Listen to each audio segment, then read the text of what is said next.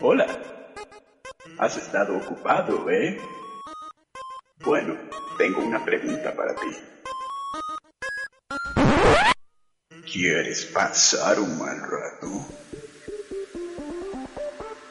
Hace un día precioso ahí fuera. Pájaros cantando, flores abriéndose. En días como hoy, niños como tú. Deberían estar escuchando Kernel Panic. Panic!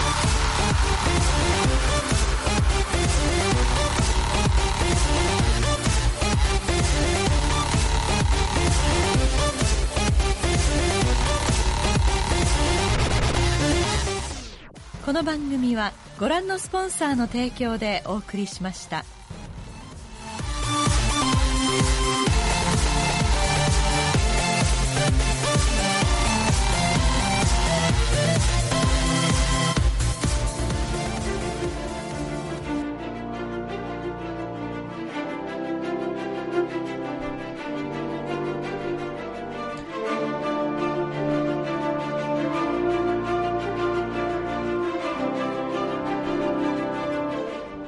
Previamente, en los especiales sobre el Doctor Who de Kernel Panic, vimos cómo la serie más longeva de la historia de la televisión se regeneraba como si de un Time se tratase. Vimos que para ser el Doctor no es necesario vestir estudiantemente. Y pudimos comprobar que a los lobos malos del bosque les iban muy bien las mechas rubias.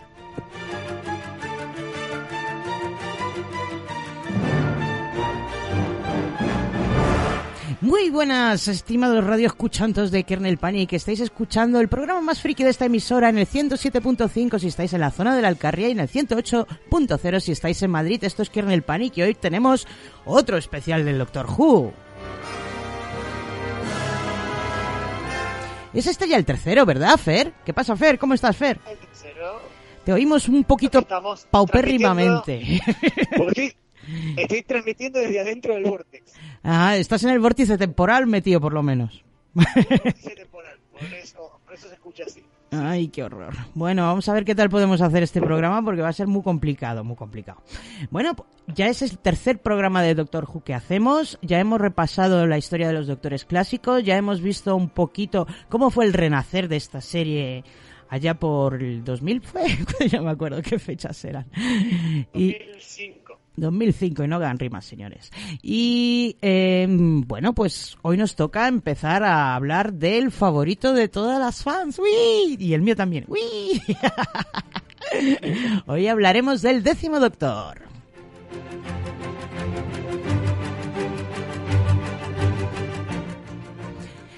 Bueno, pues nada, antes de empezar a hablar del décimo doctor, vamos a empezar el programa como siempre con una cancioncilla. En este caso es un... A ver, si espérate, que dónde tengo yo la chuleta. ¿Esto era una versión o era una canción original? Que no me acuerdo. Oh, oh, oh, oh, oh. Ah, vale, es una, es una especie de canción homenaje eh, hecha a partir de una canción de My, Chem My, My Chemical Romance, My Chemical Romance, que se llama Welcome to the Temperate.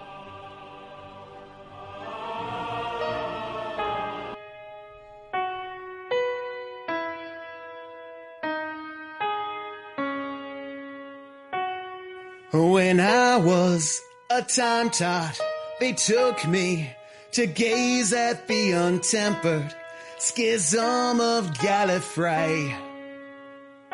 They said some were inspired to brilliance and some went off the deep end. But me, I ran away. And I never stopped running from something the sound of constant drumming is something I don't know. But they tell me before long there's four knocks and then my song is ending and I don't wanna go.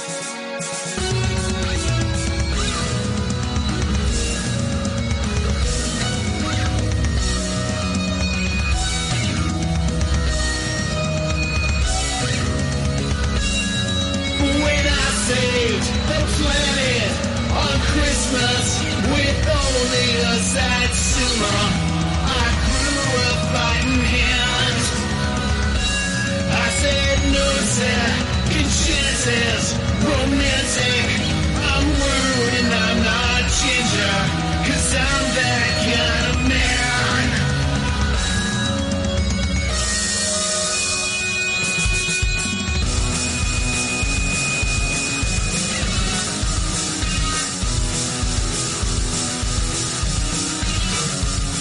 Sometimes a big red button is calling out to me, and I can't help but call out Allons-y. But through the smell of apple grass, I know I'm not alone. So close and yet so far away from home. We'll carry on, we'll carry on. And though the winters are our werewolves, we're gonna have to carry on. The wire's on. And when I said these words, I meant it. This planet is defended. A little girl is hiding from clockwork fever dreams. And Mickey was a Ricky after all.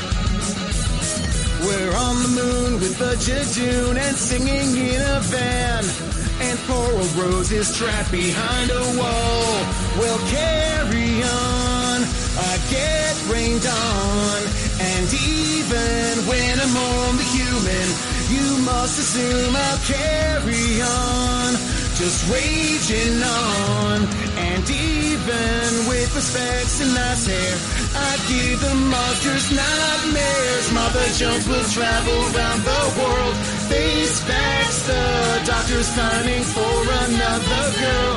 Harry Saxon, don't you die on me. We're the last one standing. Turning left, Donna Noble, turn around.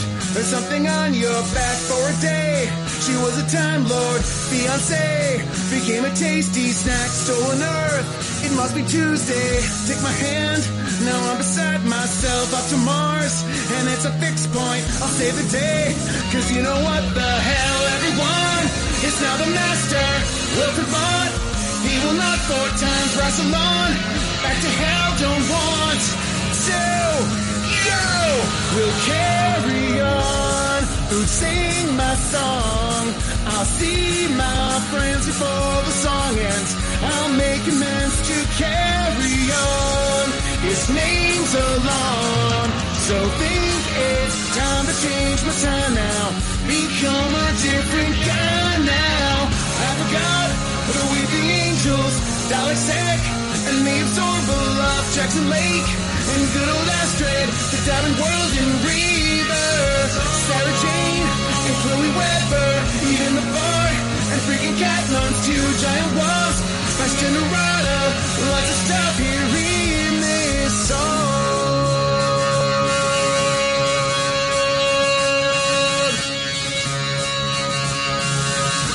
107.5. La próxima tortura. Kernel Panic.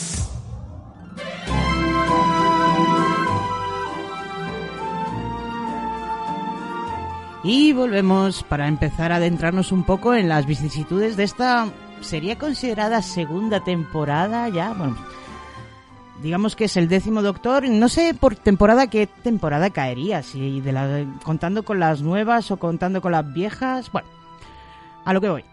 Si contamos solamente la serie nueva, sería de la segunda a la cuarta temporada ambas incluidas, ¿sí? ¿No? Exacto. ¿Voy bien? Mm. Sí, sí, sí. Te oigo muy bajito, Segunda, así que... tercera y cuarta. Segunda, tercera y cuarta, eso es. Segunda, tercera y cuarta. Y hay una cosita en la escaleta que me tiene un poco preocupada. Eh, ¿Hablabas tú de David Tennant o hablaba yo? que no lo tengo muy claro.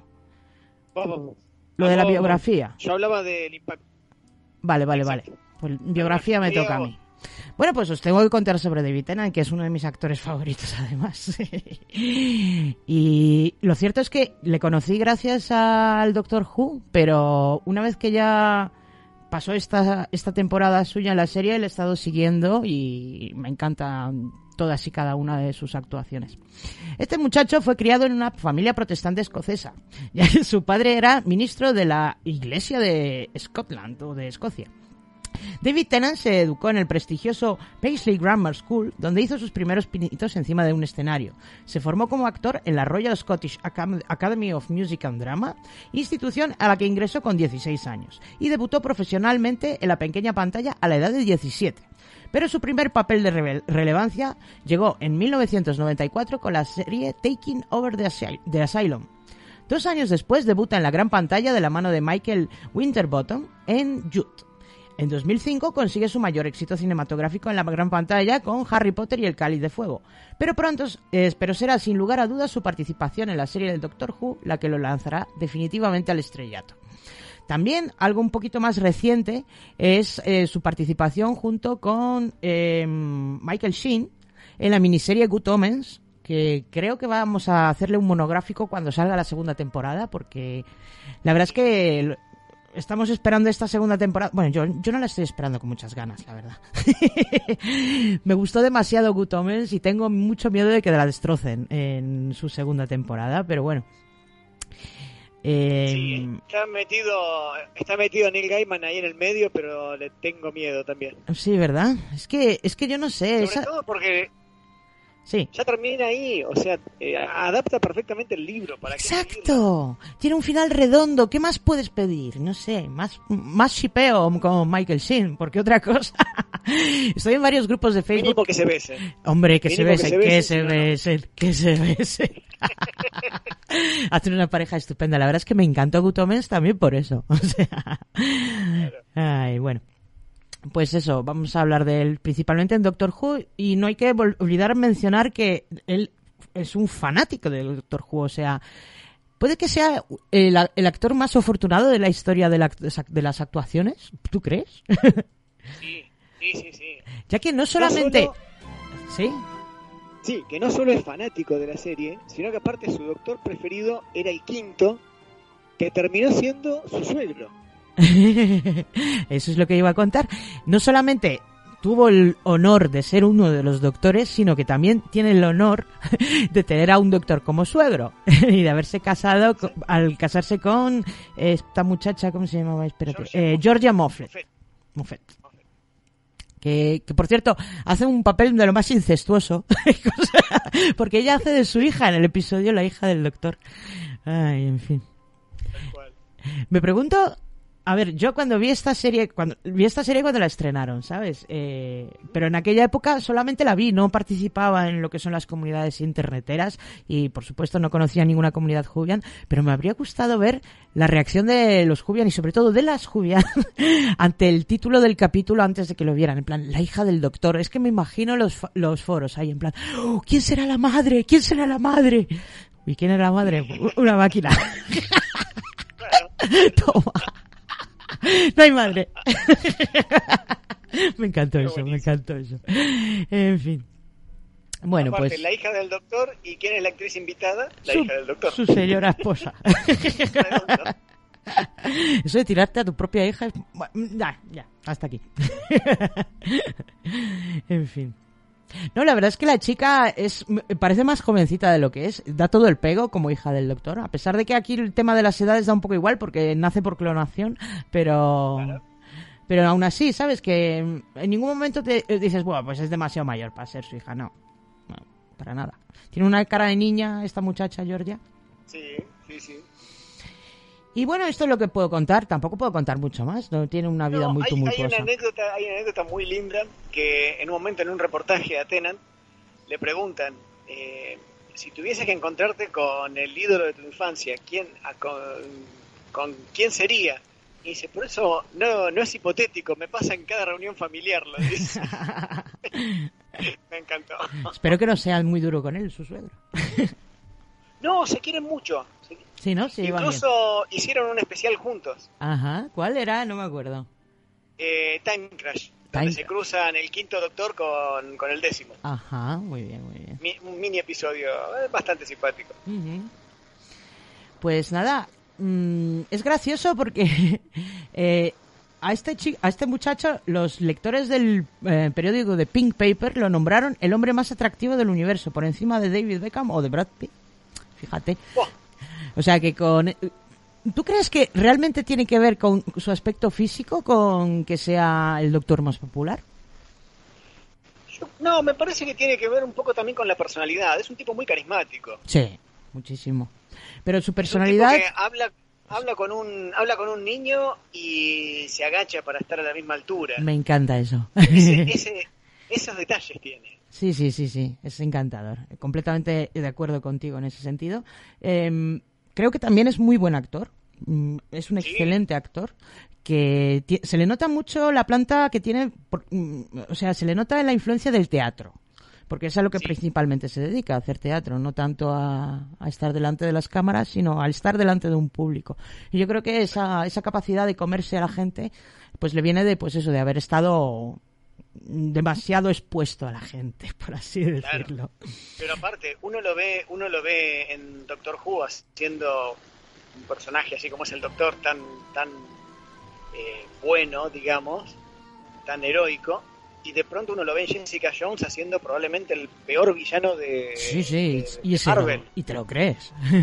Sí, sí. Y en Broadchurch después haciendo de el detective, eh, que un tipo completamente acomplejado y traumado por su pasado y durísimo, con una vida durísima y también es Incluso dentro de lo que es el propio Doctor Who, yo creo que es el doctor que más evoluciona desde el punto de vista de personalidad. Ahora lo, lo vamos a ir viendo a, a lo largo del programa, pero él, digamos que tiene como tres fases y cada una de ellas es completamente distinta a las anteriores. Eh, eh, digamos que adelantando un poco, pues él pierde una persona muy importante para él y eso le hace cambiar su forma de comportarse, incluso haciéndose desagradable durante mucho tiempo. O sea, Sí. en momentos que le coges asquito. en fin. Bueno, pues yo creo que con esto ya más o menos podemos cerrar el capítulo de Alabemos a David Tennant y hablar un poco de la popularidad de la serie, Fer. Este, este pequeño segmento se llama Impacto en la popularidad de la serie, Introducción al Phantom Tóxico Oh. y las viudas de Tennant. Así Oh, no me digas que yo soy una viuda de Tennant. no, pero ya vas a ver por qué no. vale. Eh, primero voy a decir que al día de hoy, y mal que me pese, el décimo doctor es uno de los dos doctores más reconocidos fuera del fandom. ¿Por qué mal que te Es pese? Porque no es mi doctor favorito, pero para nada. Pero eso no Eh, significa que no puedas quererle. Yo quiero mucho No, al que- tuyo, a, a Matt. Bueno, me costó lo no, mío lo que quererle, quiero- pero... Lo quiero, y- lo quiero y me gusta mucho, eh, pero no está en mi, en mi top 5 probablemente. Y en tu top 5 siquiera, madre mía. Es la, es la pelea que tengo siempre con, con todos los fans. Ajá. Es probable que cualquier aficionado a la ciencia ficción que nunca haya visto Doctor Who nos señale a Tom Baker y a David Tennant si en un grupo de fotografías al azar le pedimos que identifique al Doctor, por ejemplo. Ajá. Tennant supo apropiarse del rol ya desde su primera aparición. Llega y dice, hola, mm, nuevos dientes. Eso es extraño. ¿Dónde estábamos? Ah, sí, Barcelona. Y ya está, ya nos, automáticamente nos creemos que es el Doctor. Eso es impresionante. La manera en que expresa sus primeras frases en el papel ya nos hace parecer creíble que estamos ante un nuevo Doctor. Eso es un desafío que en la historia de la serie solamente lo tuvo el segundo Doctor. Si nos Exacto, ponemos a exacto. pensar. Sí, que fue ¿No? el que tenía el listón más alto, por así decirlo. Claro. Eh, además es un doctor joven, romántico, atractivo, físicamente atractivo. Esto ha tenido dos grandes repercusiones, según lo veo yo. Por un lado, el aumento en la, re- en la popularidad del show. Los números de audiencia hablan solos. La transición entre la etapa de Eccleston y la de Tennant eh, tuvo un gran aumento en los índices de audiencia, no solo en Reino Unido, sino también en Estados Unidos, en Europa y en el resto del mundo. Por ejemplo, de un promedio de 6 millones de espectadores, como, como promedio, a un mínimo de 7 millones con picos de hasta 13 solamente en Reino Unido. Mm. Como en todo show televisivo, un aumento de audiencia significa un aumento de presupuesto para la producción y esto generalmente se traduce en una mejora en la calidad del producto. Así que eso también se ve. Mejores cámaras, mejores efectos, mejores maquillajes. Eso se va viendo a lo largo de las temporadas de Tenan. Por otro lado, y acá me voy a ganar el odio de la mitad de los Jubians, la aparición de Tennant en el programa trajo una gran cuota de toxicidad al fandom. Mm. Que ya estaba, eh, ojo. Pero bueno, se Ya estaba. ya te Sí, digo que yo en aquella época disfrutaba de la serie sin conocer el fandom, pero así que cuéntame, cuéntame cotilleos. Claro. Bueno, aparece un subgrupo de Jubians que a mí me gusta llamar las viudas de Tennant. Estas chicas, y ocasionalmente chicos también, que no aceptan otro doctor que no sea David Tennant u otra compañera que no sea Rose Tyler. Son aquellas personas que dejaron de mirar Doctor Who porque Capaldi era demasiado viejo, entre comillas, o insultan a Jodie Whittaker por el imperdonable pecado de ser mujer. Ya bueno, pero ¿No tenían problemas entonces con Matt? ¿No tuvieron problemas con el 11? Y algunas sí. Porque yo, yo, yo es bueno, con quien he tenido cajón, más problemas. Es el doctor que acabó con mi doctor. ¿Sabes? Eh, todo, todo el que tiene un doctor favorito luego odia al siguiente. Yo, yo odié a Matt durante una temporada entera. O sea, lo pasé muy mal odiándole. Pero ya se me pasó, joder. Bueno, no- normal, es que estaba empezando a ser muy interesante. Pero no entiendo. O sea, a Matt, a Matt no y a, y- y a- No lo entiendo. Sí, pero Matt de última era joven y también era lindo. Entonces, Ah, o sea, que lo importante es que seas joven y lindo. claro. Bueno, para empezar, David Tennant tampoco es que sea el típico muchacho atractivo. ¿no? A mí no me parece el típico No. guaperas. No, no, no. Pero tiene su, su encanto, no sé. Tiene mucho encanto, obviamente, pero no me parece el típico guaperas. No me parece el ver la serie. en- O sea, si tuviera que solamente buscar guaperas, pues me pongo a ver otra cosa, ¿sabes? No sé si me Claro. explico. Yo le, le, le he mostrado fotos de Tenant a personas, a, a chicas que no, mujeres que no han visto la serie Hmm. y ni fue. Claro, es un, tiene un aspecto un poquito extraño, pues muy típico. Iba a decir británico, pero no es, no es británico, es escocés. Creo que es otra de las cosas que me gusta mucho de él. pero vamos, que. Eh, pero ya te No le dejaron usar el acento. No le dejaron, qué cabrones, de verdad, ¿eh? qué, qué malvados.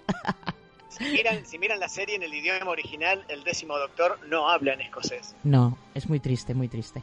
Pero aún así mola un montón en la serie en versión original y, y voz- eh, David Tennant tiene una voz preciosa que le eh, valió incluso un premio, espérate, eh, que tengo este dato por aquí, eh, por mejor actor en el programa de animación de Star Wars, las, la, de Clone, las guerras clónicas esas. Ah, Le ganó un premio Daytime Emmy. Ah, mira. Mm. Hace muchos eh, trabajos de, de voz. Sí, sí. Yo no sé si he participado en, el, en lo que serían los audios. ¿Hay audios del, doctor- del décimo doctor? Yo me, me reconozco completamente ignorante en este sentido. Hay, hay, hay algunos, pero no sé si son con él. Hmm.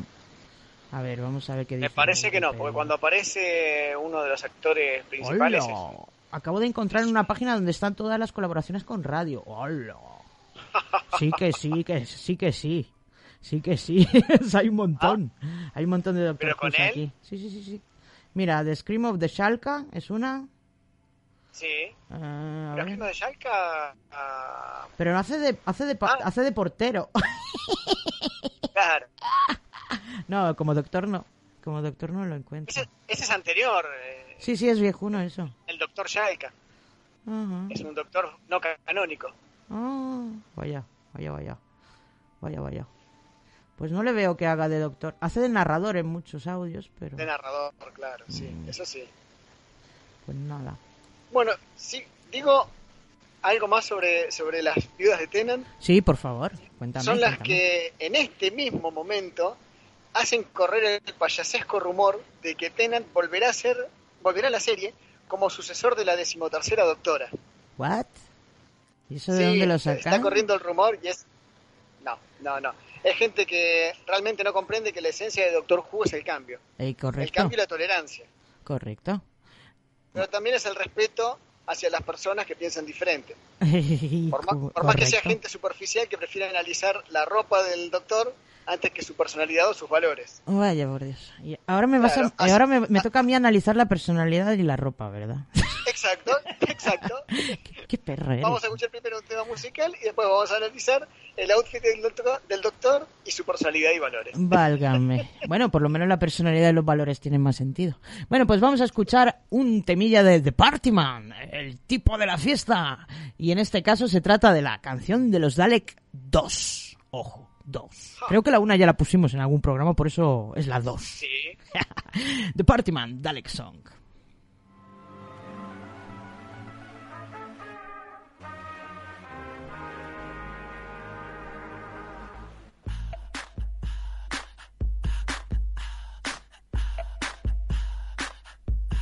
What you gonna do with all those punks, all those punks, those cyber skunks? The funk my funky Dalek bumps. My bumps, my bumps, my bumps, my bumps, my bumps, my bumps, my bumps, my bumps, my lovely shiny lumps. Check it out, I drive the fanboys crazy. they just can't stay away. See, my armor is so shiny, but inside I'm so tiny. Laser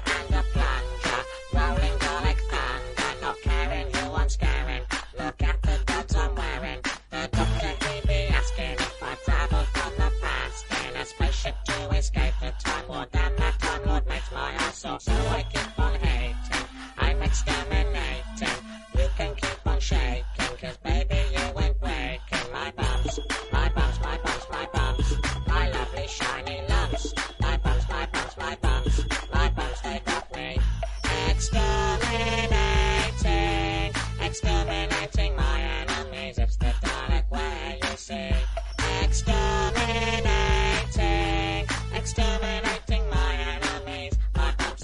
What you gonna with all those punks, all those punks, those cyber scums? Gonna get you and bring the funk with my funky Dalek bumps. What you gonna do with all that sass, all that sass inside your casket? Daleks will reign supreme, reign supreme, reign supreme. Cause of my bumps, my bumps, my bumps, my bumps, my bumps, my bumps, my bumps, my lovely shiny lumps. Shake it down. I Dalek down at the disco. He said exterminate. I said hell no. You can be my homie, I could be your buddy. But all this feeling isn't very funny. Supreme beings like show up. But there's loads of other stuff. Surely evil's getting tough. Let's get funky, right? They say I'm really evil, more dangerous than weevils. Cybers, they be dissing me, wishing they were cool as me. Jealous of my bumps, bumps, wish they had my lumps, lumps. Take a look, but they can't touch it. Touch it, I'ma start exterminating. I'll be devastating, exterminating. Ain't no doctor waiting, so don't you make demands, dude. You don't stand a chance, dude. I'm just trying to dance, dude. And move my bumps, my bumps, my bumps, my bumps, my bumps, my bumps, my bumps, my bumps, my bumps, my bumps, my bumps, my lovely shiny lumps, my lovely shiny lumps, my lovely shiny lumps, exterminating, exterminating my enemies. It's the Dalek way, you see. Exterminating, exterminating my enemies. My bumps are so gonna do shiny. with all those punks, all those punks, those cyber scums? Gonna get you and bring What you gonna do with all that sass, all that sass inside your casket? Daleks will reign supreme, reign supreme, reign supreme. What you gonna do with all those punks, all those punks, those cyber scums? Gonna get you and the funk. What you gonna do with all that talk, all that talk about your stalk? Daleks will reign supreme, reign supreme, reign supreme. Exterminating,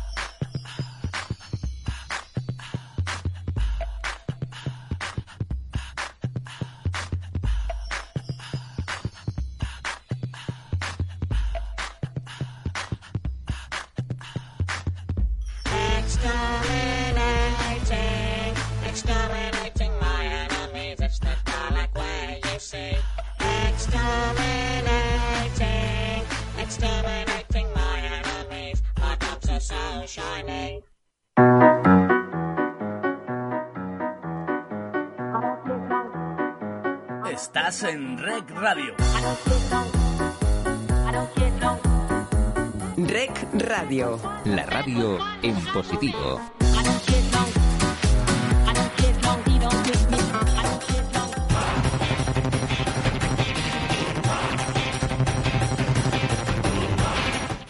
Bueno, me, me he buscado un fondo de, quizá un poco demasiado frenético.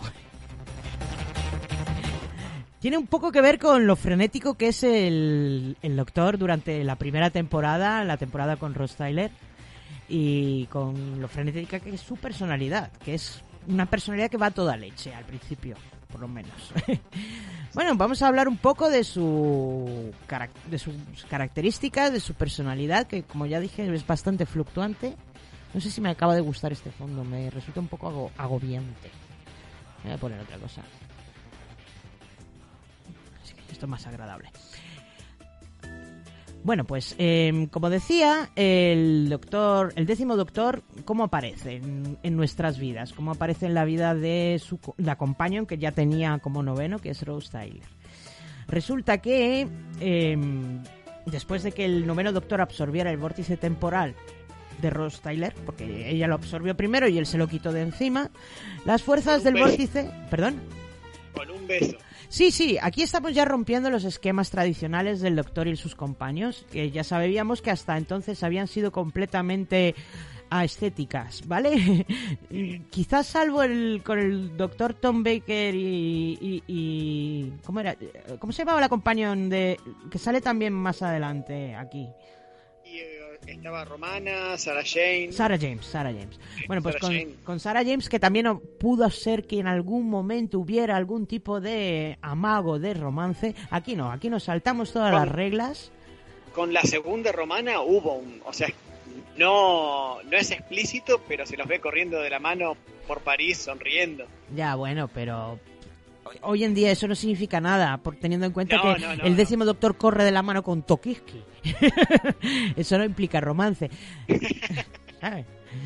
Bueno, No, es verdad. es verdad. Así que digamos que aquí la, la nueva serie ya nos va nos va demostrando que está buscando pues eso, está buscando otro tipo de fandom, en el fandom entre ellos las fandom las las fans de las viudas de Tenan. Está buscando el el chascarrillo, está buscando el cotilleo, ¿no? Sí, sí, sí.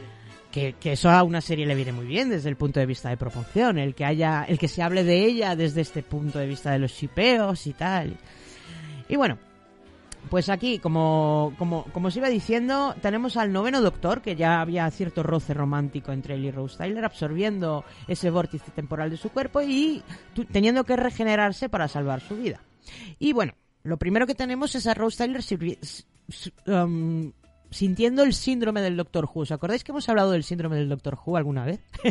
este de que no podemos aceptar, no podemos aceptar al nuevo Doctor tan fácilmente. Siempre como, como que nos cuesta un poco, ¿no? Pues a Rose Tyler le cuesta un capítulo y medio de un especial de Navidad en el que la pobre lo cierto es que lo pasa muy mal porque eh, el nuevo Doctor se regenera en un estado un poco... ¿Cómo llamarlo? Calamitoso. Calamitoso, sí, está un poquito patético él, entre que tiene que dormir y no le dejan dormir porque siempre hay una invasión extraterrestre que, que, que- que frenar. Pues mm, nada, pues eso, que no hay, no hay mucho, no hay quien le aguante y ella está que no sabe si este es el doctor o no es el doctor. Aunque realmente cuando abre los ojos y empieza a hablar, todas sus dudas se disipan, igual que todas las nuestras, es lo que comentabas antes. Pero hasta que abra la- abre la boca y empieza a comportarse, pues como, como se va a ir comportando este nuevo décimo doctor a lo largo de toda esta primera temporada con él, pues lo pasa un poquito mal la chavala. Y bueno, una vez ya salvado el día y arregladas las, las tonterías, tenemos a la primera pareja emocionalmente estable y maravillosamente enamorada entre Doctor y Companion que dura a lo largo de toda una temporada. Una temporada en la que la personalidad de este Doctor es maravillosa. O sea, es que es fantástica. Ella- Como dije, como dijiste tú hace, eh, hace un rato, pues el- la típica persona que se agacha para hablar con los niños es súper comprensible, tiene un sentido del humor sublime, constantemente está bromeando sobre todo, no se toma absolutamente nada en serio y todo esto es muy contrastable con lo que le va a pasar a continuación. De hecho, yo creo que hay muy pocos momentos, momentos muy muy puntuales en los que las cosas se tienen que volver muy muy chungas para que él se acuerde de la tragedia que ha sido siempre su vida y del desastre que montó con, con los Time Lords y con Gallifrey. Hay muy pocos momentos de estos y lo único que se le ve es un poquito más pensativo, mientras que el noveno Sí. era muy melancólico en ese sentido. Era un doctor que venía de la guerra, del tiempo. Este, Melancólico y vengativo. Exacto, este es mucho más light, es mucho más alegre, feliz y tú eres alegre y feliz con él. Sí. Hasta sí, que sí, llega el momento de... Bueno, eh, vamos a ir repasando un poco el argumento de la serie, mm, pero pasándonoslo un poquito con, como con una pisonadora por encima, ¿vale? Así que voy final, al final de la primera temporada con el décimo doctor, donde perdemos a Ross Tyler. ¿Qué pasó con las viudas de Tenan en ese momento? Fer, cuéntame. ¿Cómo se tomaron el perder a Rose Tyler? Y no muy bien. No muy Para bien. nada bien. Eh, encima es una despedida bastante bastante melodramática, como es toda la, como es toda la etapa de, de Tenan. Eh, es mucha tristeza, muchas emociones fuertes y... Porque muere Rose Tyler, fuertes- ¿muere? No, queda atrapada en otro universo. Ajá, interesante. uno, uno tocando ca- la misma pared y el otro tocando la pared del otro lado, así tan melancólico, se escucha un tema de Art Supply prácticamente de fondo. Sí, sí. no suena, pero podría haber sonado tranquilamente. Fácil, en nuestras cabezas sonaba. bueno, muy, muy terrible el drama este y realmente si te pensabas que esto era lo más terrible que le podía pasar al doctor, luego tenías que aguantarle. Porque llega la siguiente temporada, esto no se acaba aquí. Y tenemos a un doctor con el corazón roto que es literalmente insoportable. Insoportable, pero o sea, un cambio que pega de ser esa de, ese, de ser ese chaval enérgico y alegre se convierte en el señor Grumpy, o sea, se convierte en, en- en una sombra brutal de lo que fue. Es Ricky Gervais en Afterlife. Sí, muy triste, muy triste. Y lo que más triste es lo mal que trata a su companion, porque en este momento él tiene una nueva companion que se llama Marta, que es la, la polla. O sea, yo estoy enamorada de Marta. Me parece que Marta es fantástica. Y Marta, pues también tiene cierto. No sé, es que le molan los látigos, los látigos o qué, es masoquista la chavala, pero ella también se enamora de cierta manera del doctor y claro, se lleva todas las hostias del mundo y más, o sea, todo el despecho, la pa- pasa de su culo, constantemente la están comparando con Rose, o sea, horrible, horrible. Yo no sé si era una viuda de Tena la que le escribía esos guiones, ¿qué pasaba ahí? Es que esa, sí, esa misma actitud se vio también en el fandom.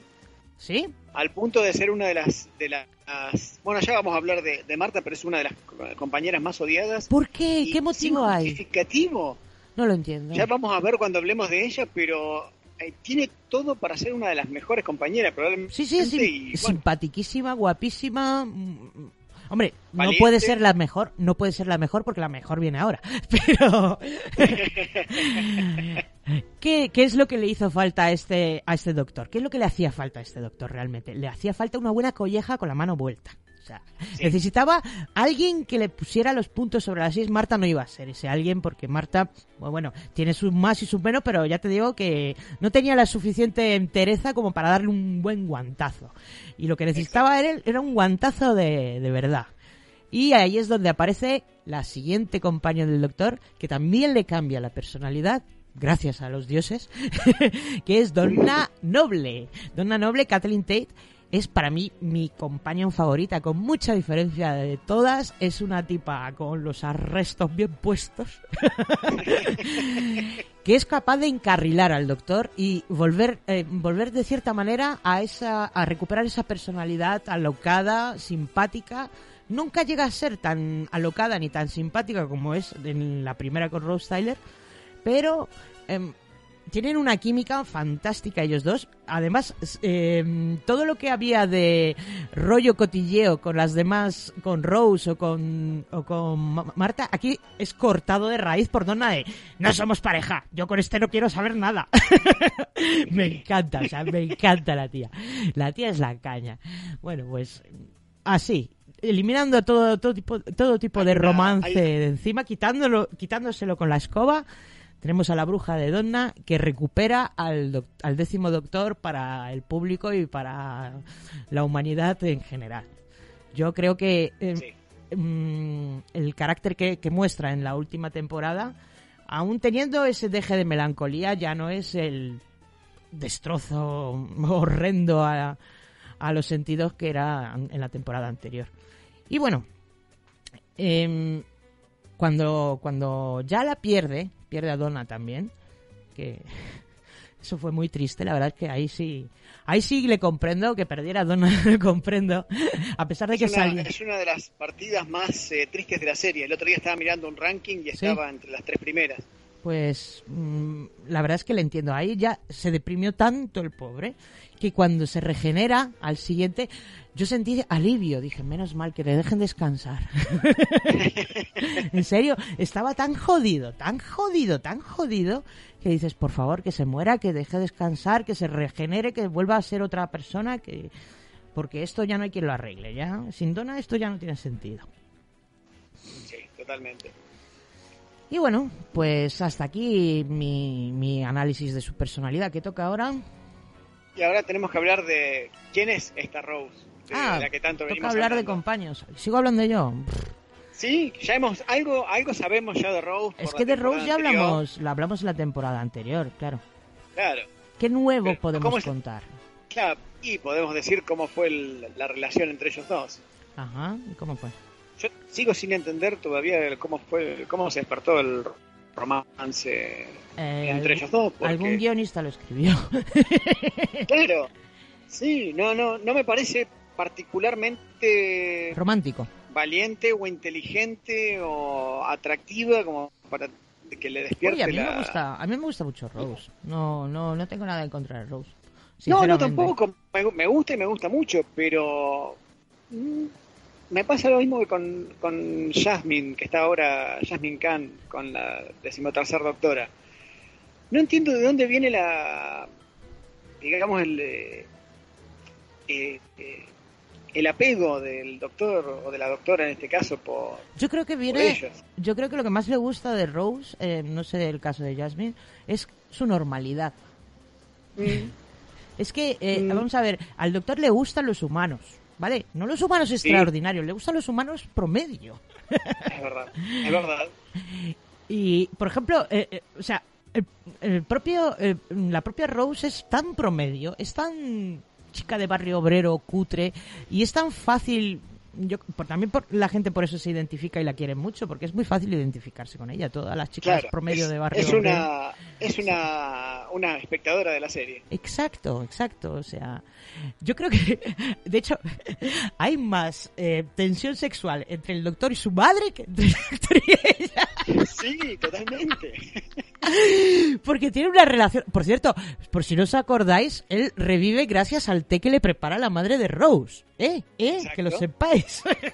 Sí. La madre de Rose yo creo que es mucho más un, un personaje mucho de mucha más importancia que Rose. Bueno, aunque Rose ha tenido un papel fundamental en los misterios, en esos misterios que tenemos por detrás, los que los que no aparecen con un episodio explícito, sino que se van recuperando, como el misterio de Batwolf, que ella es el lobo malo. Sí. Recuérdanos un poco, Fer, ¿qué era eso del Batwolf? ¿Qué era el lobo malo? Y era unas palabras que aparecían, fueron apareciendo a lo largo de la primera temporada, a lo largo de la etapa de Eccleston, y en la al final de la serie se descubre que era Rose que había absorbido toda la energía del, del vórtice y se había convertido en una especie de diosa. Ajá. Y se había, au- se había autonombrado como Bad Wolf, el lobo malo, y había desperdigado su nombre a lo largo de la, Son como referencias a- hacia ella misma, se iba dejando notas ella. Claro, para llegar hasta ese momento. Aunque también Y la al día- vemos aparecer ya al final de la temporada del décimo Doctor, volvemos a re- volver a ver a Batwolf en, en Gira a la Izquierda, en el episodio Gira a la Izquierda, Sí, sí, donde sí. también vuelve a aparecer el Batwolf por los carteles, en este caso para avisar al propio Doctor.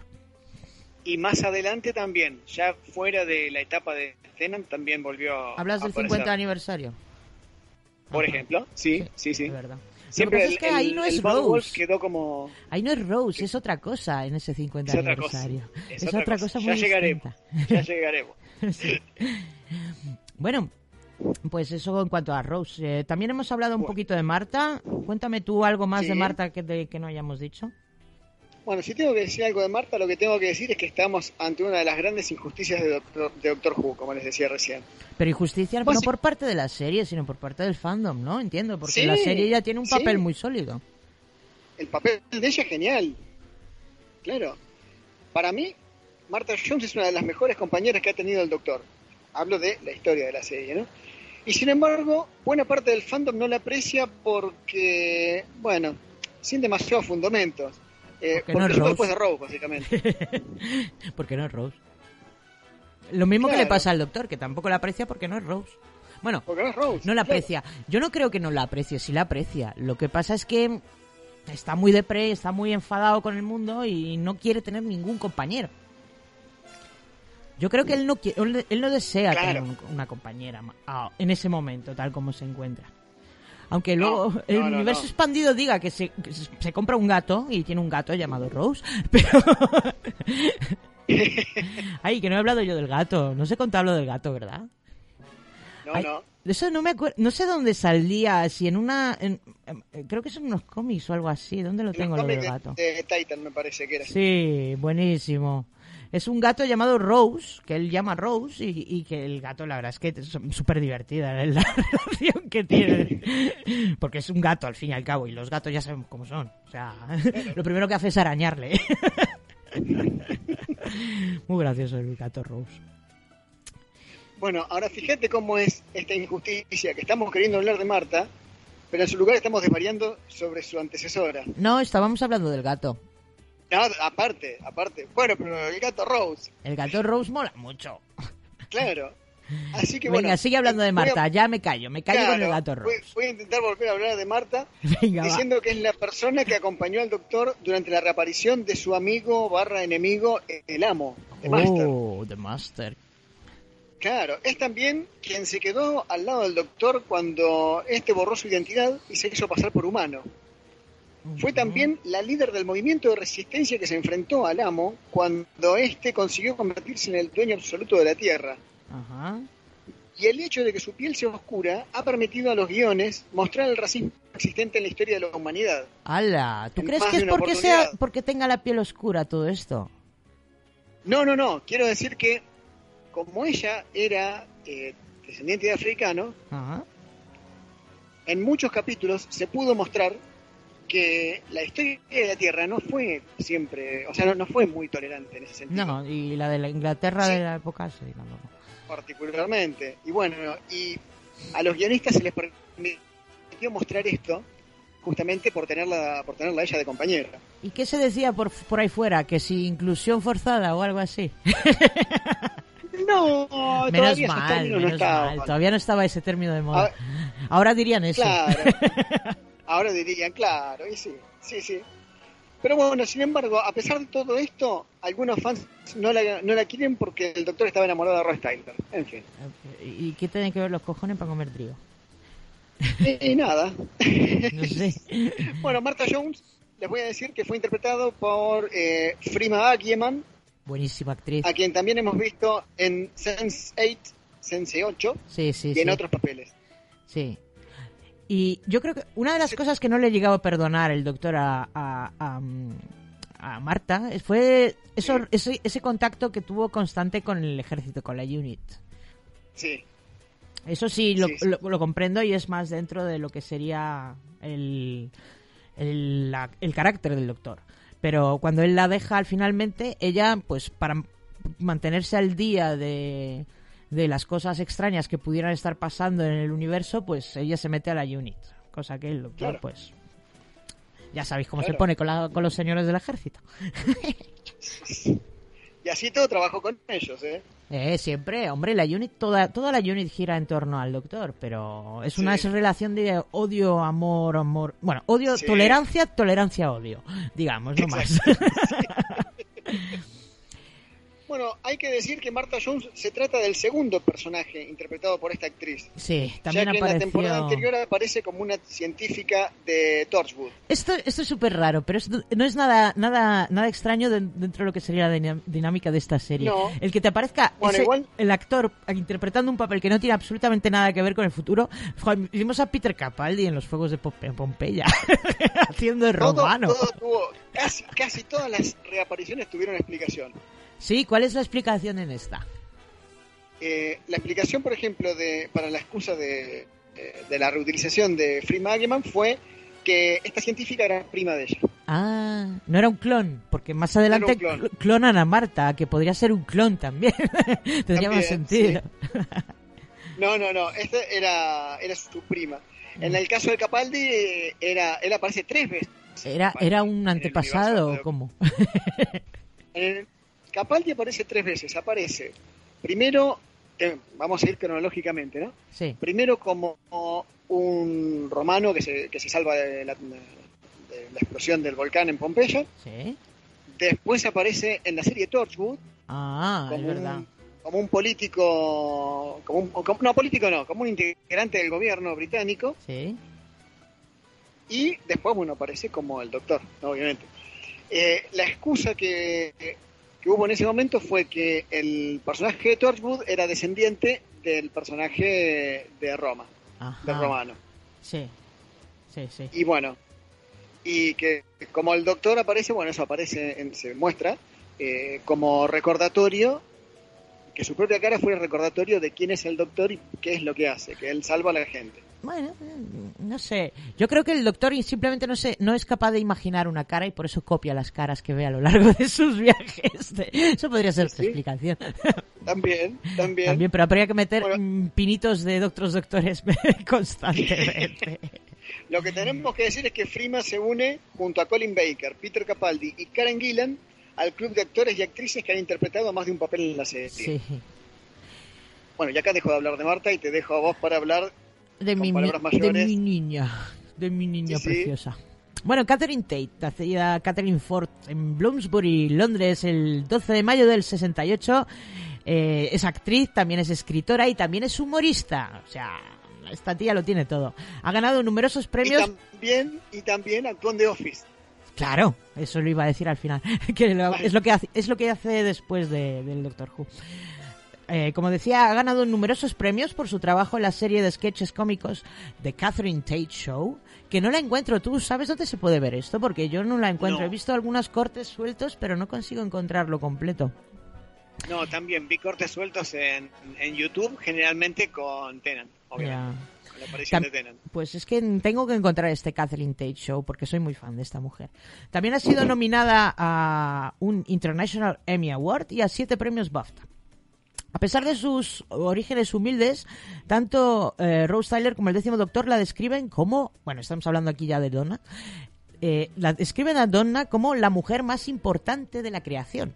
O sea, date con un cante los dientes. Debido al hecho de que salvó a toda la realidad de los Daleks y también de Davros. Para sobrevivir a los efectos secundarios de su transformación en el Doctor Donna, que también se fusiona con el Doctor, o sea, ¿qué más se puede pedir? Una fusión. Re- los recuerdos de su tiempo con el Doctor fueron borrados a la fuerza y fue devuelta a la Tierra. O sea, ahí es donde está lo trágico. O sea, aquí muy triste, muy triste todo. Más Sí, tarde sí, se, caus- se casa con un tal Shaun Temple y se convierte en Donna Temple Noble. Y bueno, ¿qué contaros sobre la personalidad de esta mujer? Es una válida para nada. me recuerda mucho a mí. Yo es que me siento muy identificada con Donna Noble, eh, lo que es lo que es su vida. Lo que pasa es que yo todavía no he encontrado ningún doctor que me lleve por ahí de viaje. Pero igual eso, el típico, el no encontrar trabajo, ser una fracasada y estas cosas, el que tus padres te estén constantemente comiendo la cabeza de yo también tengo una madre que es igualita a la madre de Donna, pero con la Ya no tengo abuelos, pero si los tuviera, pues serían y clavaditos al abuelo de Donna. y todo esto, pues eso, mola. Pues, mm, ¿qué tipo de relación tiene con él? Pues ya os lo he contado un poco, la verdad. Es una de las pocas acompañantes cuando se le ofrece ser acompañante lo manda literalmente a la mierda. Y dice anda ya a ver yo contigo venga coño luego se arrepiente vale pero en un primer momento le rechaza pero de plano dice anda y que te pires que yo aquí me caso bueno la conoce el día de su boda una boda que por supuesto salió fatal. Y es en un especial de Navidad. Y luego ya em, el primer capítulo en el que, mm, la por así decirlo, se, hacen, se hace su compañero oficialmente, que es graciosísimo, la ves que ha sido que ha sido su cabeza ha sido tan trastocada por lo que le había sucedido durante el día de su boda que se dedica a hacer de investigadora por su cuenta. Ella misma se mete en mil sitios eh, cada caso extraño que pasa por sus manos pues ella se, se mete a investigar con lo con qué con la intención de volver a dar con el doctor porque se arrepintió al minuto 10 de, de haberle de haberle mandado a la mierda No, no, pero aparte las, la escena del reencuentro es, muy graciosa. Es muy graciosa. La escena de reencuentro es, bueno, ellos están en la oficina de los malos, ¿vale? Y ella está espiando por una por un ventanuco a la oficina y, él- y, él, y él está pues fuera, por la parte de fuera del edificio, en uno de estos que cuelgan para limpiar los cristales y se ven entre ellos. Y empiezan a hablarse por señas. ¡Guau! ¿Qué estás haciendo aquí? Buenísimo, buenísimo. Mientras tanto, los malos están ahí, pues eso, manteniendo un secuestro o algo así. Y de repente dice uno: ¿Qué pasa? ¿Os dejamos solos? ¿Tenéis algo que discutir?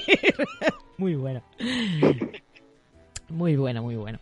Bueno, pues mm, ya os digo, mm, la mejor compañera, el doctor, para mí con mucha diferencia y esa- ese enfrentamiento constante que tiene con él, pues es mm, también una de las constantes que se ven a lo largo de la temporada. Y poco más que puedo decir de ella, la verdad. Bueno, bueno, ¿Algo que quieras añadir tú o, ya ponemos canción? No, no, no, estamos ahí medio jugados de tiempo. Voy a hablar de la última compañera que fue mu- muy breve, pero que va a ser muy importante a futuro. Vale, habla de ella. Muy bien, vamos a hablar de eh, brevemente de que me parece una de las mejores y más originales compañeras del Doctor en toda la serie. Estoy súper perdida ahora de mismo. toda la Pensaba, serie. pensaba que era el, Ah. el abuelo Motter, el último compañero. No, no, no, no. Eh, es una compañera que si bien no puede ser catalogada como compañera del décimo Doctor, ya que solamente aparece en un episodio, Ajá. no podemos dejar de mencionarla. ¿Quién es? ¿Quién es? El Silencio en la biblioteca. Espera, espera, repite otra vez. historia se- de horror en la Espera, espera, que se te oye Silencio muy mal. en la- sí, Ah, vas a hablar de River. de River. River no es una compañera del Doctor Who, no es una acompañante del Doctor Who. No me vale. ¿Cómo no? No me vale. ¿Cómo no? No me vale. es- ella es la, la compañera, pero no una acompañante. Bueno, Pero como Yo- esto es un tema un poco largo, vamos a escucharlo la semana que viene para los que nos estén escuchando en la antena o dentro de Ah, cinco minutos para la gente que nos está escuchando por podcast, ¿vale? Porque River Song es un capítulo aparte. muy bien. Así que ahora vamos a ir cortando la emisión, vamos a ir despidiendo esta primera parte del programa para la gente que nos está escuchando por antena con una canción al estilo de Hamilton. Es una can- canción parodia que viene del musical del Doctor Who. Y la semana que viene, para ello, para la gente de la antena, hablaremos ya de River Song, lo que significa gente del podcast que tendréis que esperar nada, cuatro minutos y pico. Venga, hasta ahora.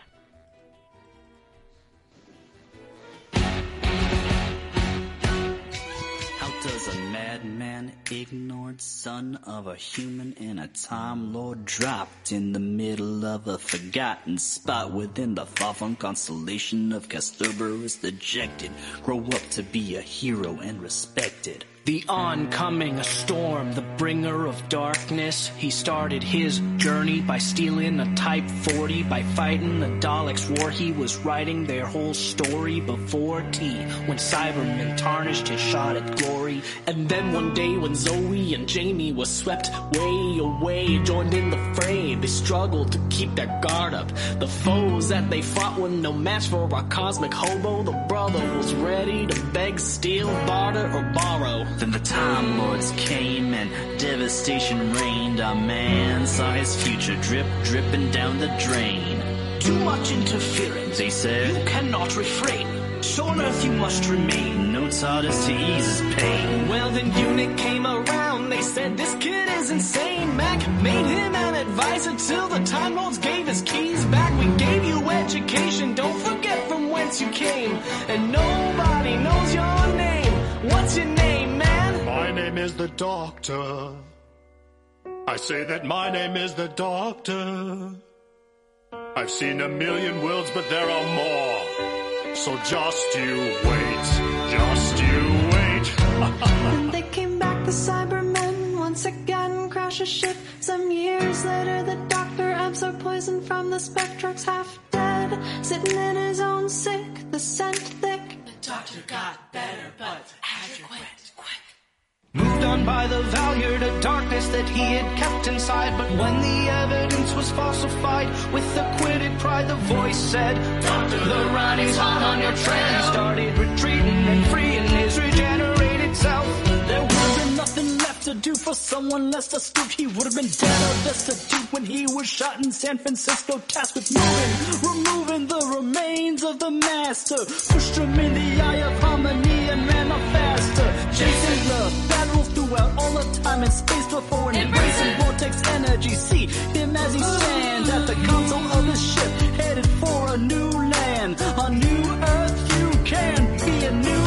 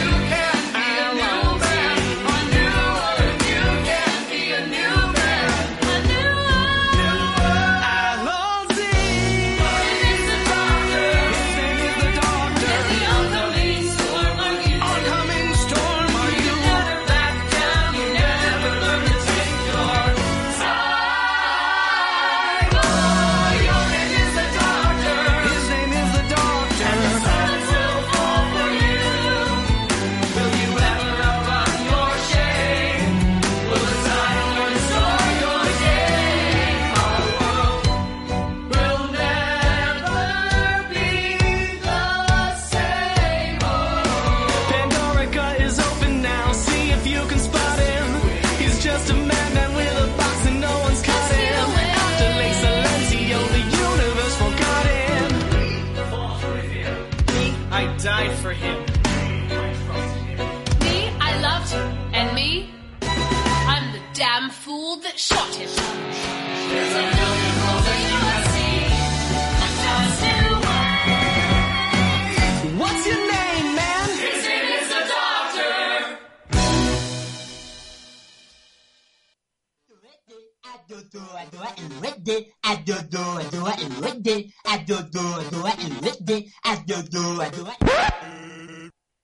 Vaya, ya estás aquí de nuevo. ¿No tuviste bastante con la última vez? Vale, tú te lo has buscado. Que comience la segunda parte de la tragedia.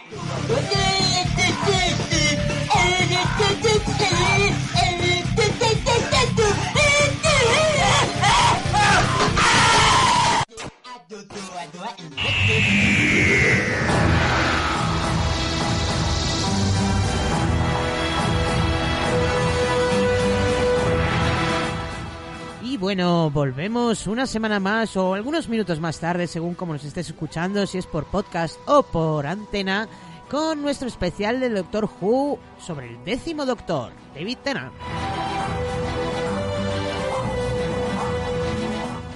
Y estamos aquí en Rec Radio, la radio en positivo, Joy Fer. ¿Qué pasa, Fer? ¿Cómo está usted? Todavía desde el vórtice. ¿Todavía sigues en el vórtice? Sal ya de ahí, hombre, Todavía. que se te está poniendo el pelo naranja, tío. en fin. Eh, Estoy en el vórtice, pero no estoy en el closet. es Ah, bueno. No pasa nada, ya sabemos que saliste del closet hace unos días, así que lo celebramos todos aplaudiendo, bla, bla, bla, bla, bla, bla, bravo, bravo. Bueno, pues vamos a hablar de malignos. Voy a poner un fondo de malicia.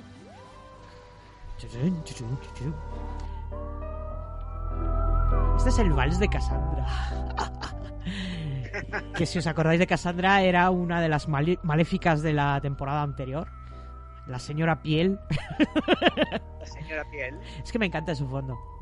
Y lo vamos a utilizar para hablar de malos malosos. ¿Quiénes son los malos malosos? El primero, fundamental, principal y más importante siempre es The Master o el amo.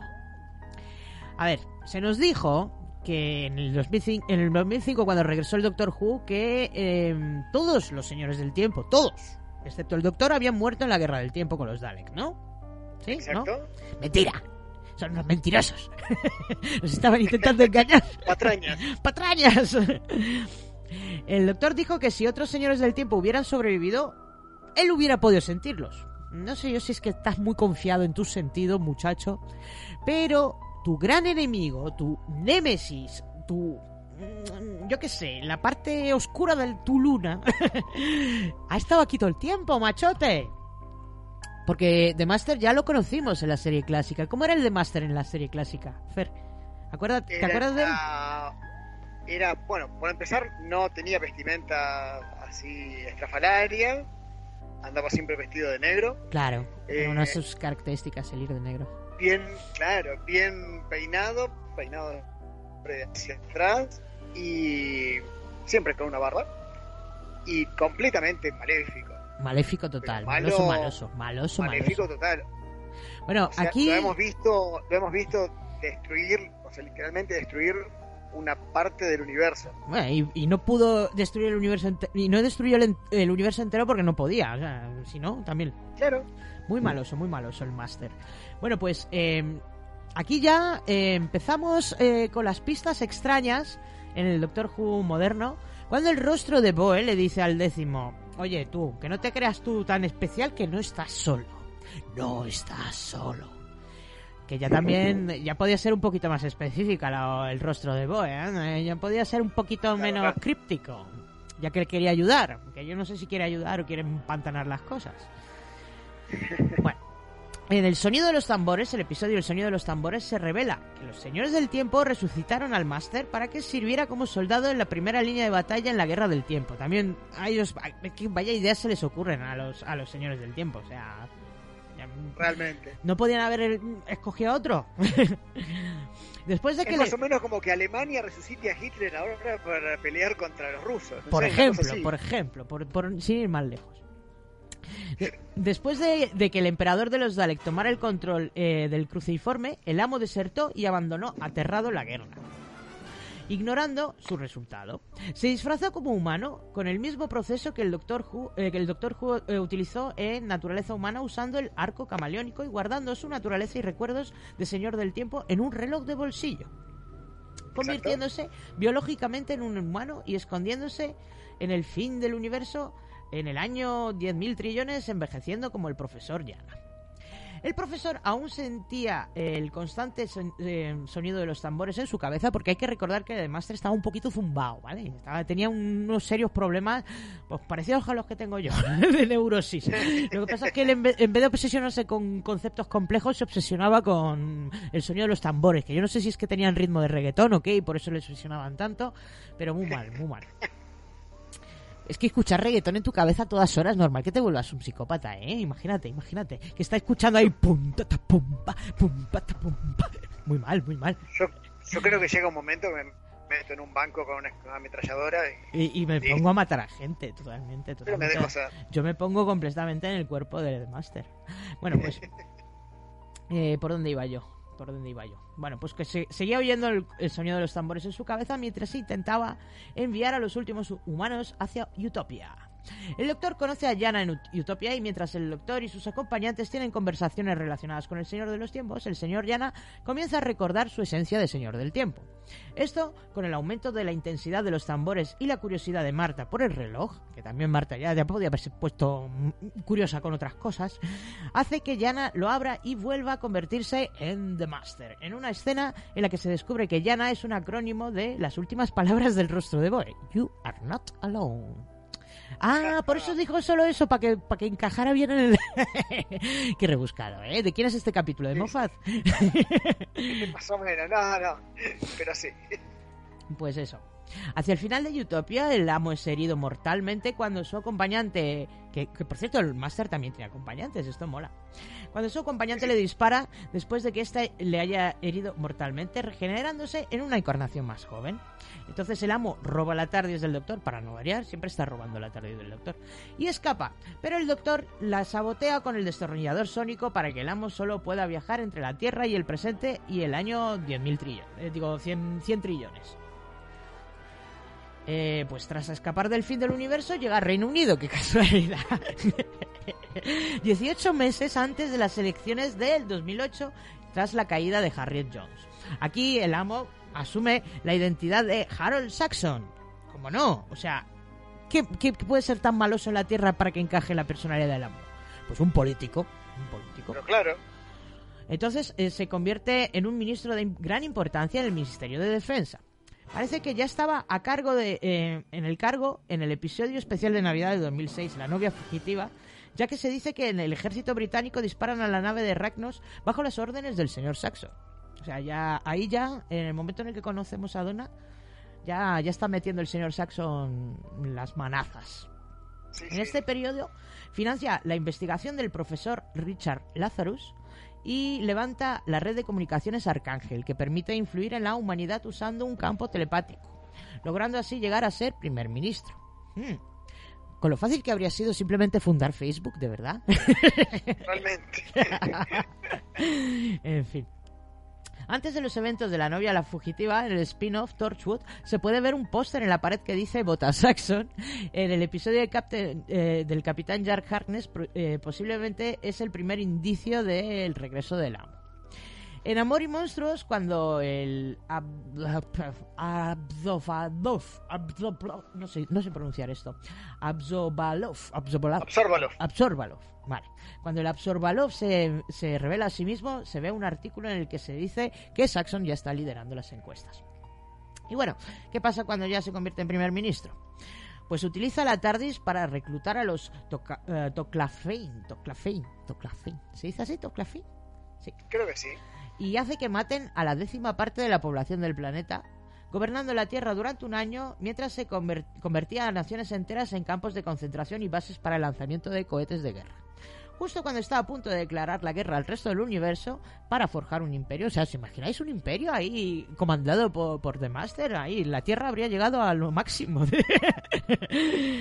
Vamos, una potencia. Para que luego digan. Por- bueno, pues eh, A ver por dónde me he quedado. Justo cuando está a punto de declarar la guerra al resto del universo para formar su imperio, recupera la salud. eh, el doctor recupera la salud gracias a la labor de Marta Jones, usando la red Arcángel. El doctor pretende mantener al amo eh, con, él en la TARDIS, pero su plan es frustrado cuando el amo es disparado por su mujer Lucy Saxon. O sea, Lucy Saxon se lo carga, porque en este momento, además me acuerdo de esta escena como bastante emotiva, el doctor tiene la opción de acabar con él, pero le da pena, le empieza a dar pena el, el máster y le perdona. O sea, ¿en qué cabeza cabe, doctor? De verdad, es que mira que eres iluso. en fin. Bueno, pero tiene una historia también ahí como un romance. Sí, de hecho hay una parte del fandom que yo ya sí conozco un poco más, el fandom de Doctor Who, que shipea al doctor y al máster. Claro. Bueno, más adelante, en otras circunstancias, llegaron a besarse. Claro, pues por eso los shipea. Cuando ya, bueno, adelantando spoilers, más adelante el, el máster se reencarna en mujer, da- sentando las bases para que la mujer, para que el doctor también sea mujer ahora. Que yo no sé, la gente esta que dice que no puede ser que el doctor sea mujer porque con el máster no tuvieron ningún problema. en fin, En fin. yo digo que se besen. El- la doctora y el máster mm, mujer que se besen. Bueno, pues nada. Eh, volvamos al momento de- del décimo doctor, que me he ido muy para adelante yo en la historia.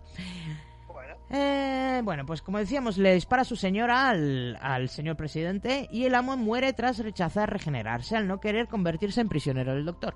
Como su muerte deja al doctor hecho mierda, el pobrecito, eh, el amo entonces eh, lo ve como una victoria.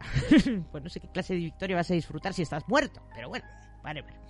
Después el doctor incinera el cadáver en una pira y su anillo se conserva y se ve una mano femenina con las uñas pintadas de rojo que después se revela que es miembro de la secta leal del amo. Pues bueno, pff, mm, en el fin del tiempo, el alcalde y otros miembros de la secta del amo hacen un ritual de resurrección en la prisión de Broadfield, donde Lucy Saxon fue encarcelada. Lucy sabotea el ritual y el amo vuelve a la vida con un cuerpo de un no muerto, defectuoso y con un hambre voraz, que tiene mucho hambre, mucho hambre. Tiene el poder de manipular los rayos de velocidad, moverse con una agilidad fenomenal y saltar a largas distancias, todo ello manipulando su propia fuerza vital. Mientras sobrevive en los suburbios de Londres alimentándose de gente sin techo, mientras es perseguido por el doctor, el amo es capturado por el millonario Joshua Nailsmith para utilizar sus conocimientos para reparar un dispositivo alienígena en la puerta de la inmortalidad, para hacer a su hija inmortal. Pero el amo usa el dispositivo usando sus poderes médicos para sobrescri- sobre- sobreescribir el ADN de todo ser humano en la Tierra con el suyo propio, creando una raza de amos. Eso sí que es reproducirse y lo demás son tonterías. Exacto. no sé si detenerme por aquí ya o continúo. Eh, spoilers. Spoiler, ¿no? Me- mejor me callo. vale. Vamos a dejarlo esto ya para más adelante. Bueno, eh, ¿Hablamos de otros malosos? venga, vamos a hablar de otros malosos. Vamos a hablar de unos clásicos, pero que acá volvieron reinventados. Sí, fue, es el upgrade 2.0. Claro, vamos a hablar de los Cybermen, pero no los Cybermen comunes, sino los nuevos Cybermen. ¿Cuál es la diferencia entre los nuevos y los viejos? Bueno, hay, hay una diferencia, no son los mismos que estuvieron desde la aventura final del primer Doctor. Eh, ahora, ahora vamos a ver por qué. Recordemos primero que los Cybermen originales provienen del planeta Mondas, son seres orgánicos que decidieron abandonar sus cuerpos de carne y hueso para reemplazarlos por mejoras metálicas. Ajá, son Los una especie de Borg. Claro. Ahora, los Cybermen del décimo Doctor, en cambio, son seres humanos de la Tierra. Aunque no de la Tierra principal de Doctor Who, sino de un universo paralelo. Ajá, el universo de Pit. Exacto, el Pitverso. El Pitverso. bueno, Pete, por si no os acordáis de nuestro especial Doctor Who anterior, es el padre de Rose Tyler. Exactamente. Bueno, pero vamos a repasar un poco. Todo comienza cuando la TARDIS viaja a otro universo. Allí Rose Taylor se encuentra con una realidad alternativa en la cual su padre ha triunfado con los inventos que siempre hacía y ahora es millonario. La empresa para la que trabaja se encuentra desarrollando un proyecto que promete eliminar para siempre las enfermedades. Se trata de una serie de mejoras cibernéticas que reemplazan al cuerpo humano por uno de metal. ¿Les suena de algo? Sí, así se forman los nuevos Cybermen. capaces de reproducirse a un ritmo vertiginoso y con el único objetivo de lograr que toda la humanidad sea mejorada, estos Cybermen se convierten en una gran amenaza para los viajeros de la TARDIS. Su única debilidad aparente es la incapacidad para poder procesar emociones. Eso y la imposibilidad de ganarle una discusión a los Daleks, como hemos visto en una divertida escena. Cierto, cierto. Y bueno, y eso que los Dalek tampoco es que tengan una gran conversación. En fin. No, no, no, no son muy conversadores que digamos. Bueno, eso es todo lo que voy a decir sobre los Cybermen, lo demás lo pueden ¿No vas ir a viendo. contar sobre el doctor este, el doctor que los creó? Había un doctor que estaba en una silla de ruedas y que realmente los creó para poder sacar salir del su- de su cuerpo enfermo, por así decirlo. ¿Cómo se llama? No, no, que- quería que lo, que lo vean. Ah, bueno. Es un, es un pantallazo. Es un pantallazo. Claro. Bueno, pues nada, hablamos ¿De háblame de Rassilon entonces. Bueno, vamos a hablar de Rassilon. Eh, Doctor Who es una serie que trata sobre viajes en el tiempo. Así que vamos a volver un momento hacia atrás. Vamos a viajar a los maravillosos 80, donde los peinados, las sombreras y las bombas nucleares eran más grandes. Vamos a viajar hasta 1983, al aniversario número 20 de Doctor Who. En este episodio, los cinco primeros doctores se enfrentan al presidente Borusa, líder de los señores del tiempo, quien busca la inmortalidad. Para ello consigue el anillo de Rassilon, uno de los fundadores de la, civi- de la civilización eh, de Gallifrey. Sin embargo, es el propio Rassilon quien lo derrota, temiendo que la inmortalidad sea una amenaza para los señores del tiempo. Viajemos ahora a la época de la guerra temporal, donde nos enteramos que Rassilon ha sido resucitado y lidera a los señores del tiempo. Tal como él mismo lo temía, la inmortalidad lo ha corrompido. De hecho, ahora es el principal enemigo del décimo doctor. Rassilon ha tomado el control de Gallifrey durante la Gran Guerra Temporal, el momento histórico más difícil del planeta. Por lo tanto, ha tomado decisiones muy difíciles y polémicas. Su plan es ganar la guerra a cualquier costo. Y esto es algo que el Doctor no permitirá. No cuando para lograrlo se deba recurrir a un nivel de destrucción sin límites. Ah, directamente el genocidio. Sabemos que el Doctor es, eh, digamos, no le gusta mucho el tema de los genocidios. Rassilon en esta ocasión es interpretado nada más ni nada menos que por Timothy Dalton. El ex James Bond aporta una presencia icónica en Doctor Who, creando un villano verdaderamente a la altura del Doctor de David Tennant. No tengo nada que comentar. ¿no? sí, sí. No, también eh, que, que vean que vean la serie y lo van a lo van a ver más en detalle. Es un villano muy eh, muy disfrutable realmente. Ajá. Ya tenerlo a Timothy Dalton haciendo de, de villano es un lujo. Es cierto, cierto. Aunque ahora lo tenemos en Titans haciendo de, de una versión es un científico medio paternal, pero a la vez medio villano también. No he visto Titans. ¿Está bien? ¿Vale la pena? Y tiene, tiene sus momentos. eh, digamos que es un científico loco que adopta a un grupo de, de- de personas con problemas y experimenta con ellos. Vaya por Dios, qué raro. Sí. En fin. Pues, ¿algo más sobre Russell? No, no, no, nada más. A ver, voy a contar yo lo que tengo, lo que, lo que tengo por aquí escrito sobre el Davros este. A ver, El hombre sin ojos. el hombre sin ojos. ¿Dónde teníamos a Davros en el inicio de la nueva serie? Aparentemente, pues em, lo mismo que con el Máster. Los Daleks y los Señores del Tiempo ya los teníamos destruidos en la Guerra del Tiempo y los últimos episodios de la cuarta temporada en, la, en The Stolen Earth, la Tierra robada y el final del viaje, revelan que Davros, el que se pensaba que había muerto en el primer año de la guerra, eh, voló dentro de las fauces del niño pesadilla en las puertas del Elysium y a pesar de los esfuerzos fallidos del Doctor por salvarle. En episodios anteriores, Davros es mencionado, aunque no por nombre, dos veces. Primero en el episodio Dalek, por el noveno doctor, que explica que los Daleks fueron creados por una especie de genio, un hombre que era el rey de su propio pequeño mundo. Y después por el décimo, en el décimo doctor, en el episodio La evolución de los Daleks, donde se mencionan las creencias del creador de los Daleks eh, de que tras eliminar las emociones nos hacemos una raza más fuerte. Ahí aparece en el Fierher, en un dibujo en la pared eh, de Clore.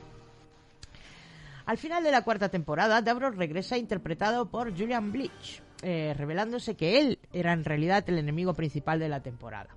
El diseñador Peter McKinstry y el diseñador de prótesis Neil Gordon decidieron basar su apariencia en la versión original de Michael Weisler, que creían que era como una especie de mm, una especie de personaje extremadamente siniestro y el diseño hizo el personaje más robusto que en versiones anteriores.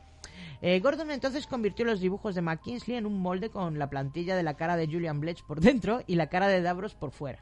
Este molde se utilizó para crear la máscara de gel de silicona que era eh, mucho más eficiente que el látex duro utilizado por la serie original y que debía ser tirado a la basura después de cada día de filmación.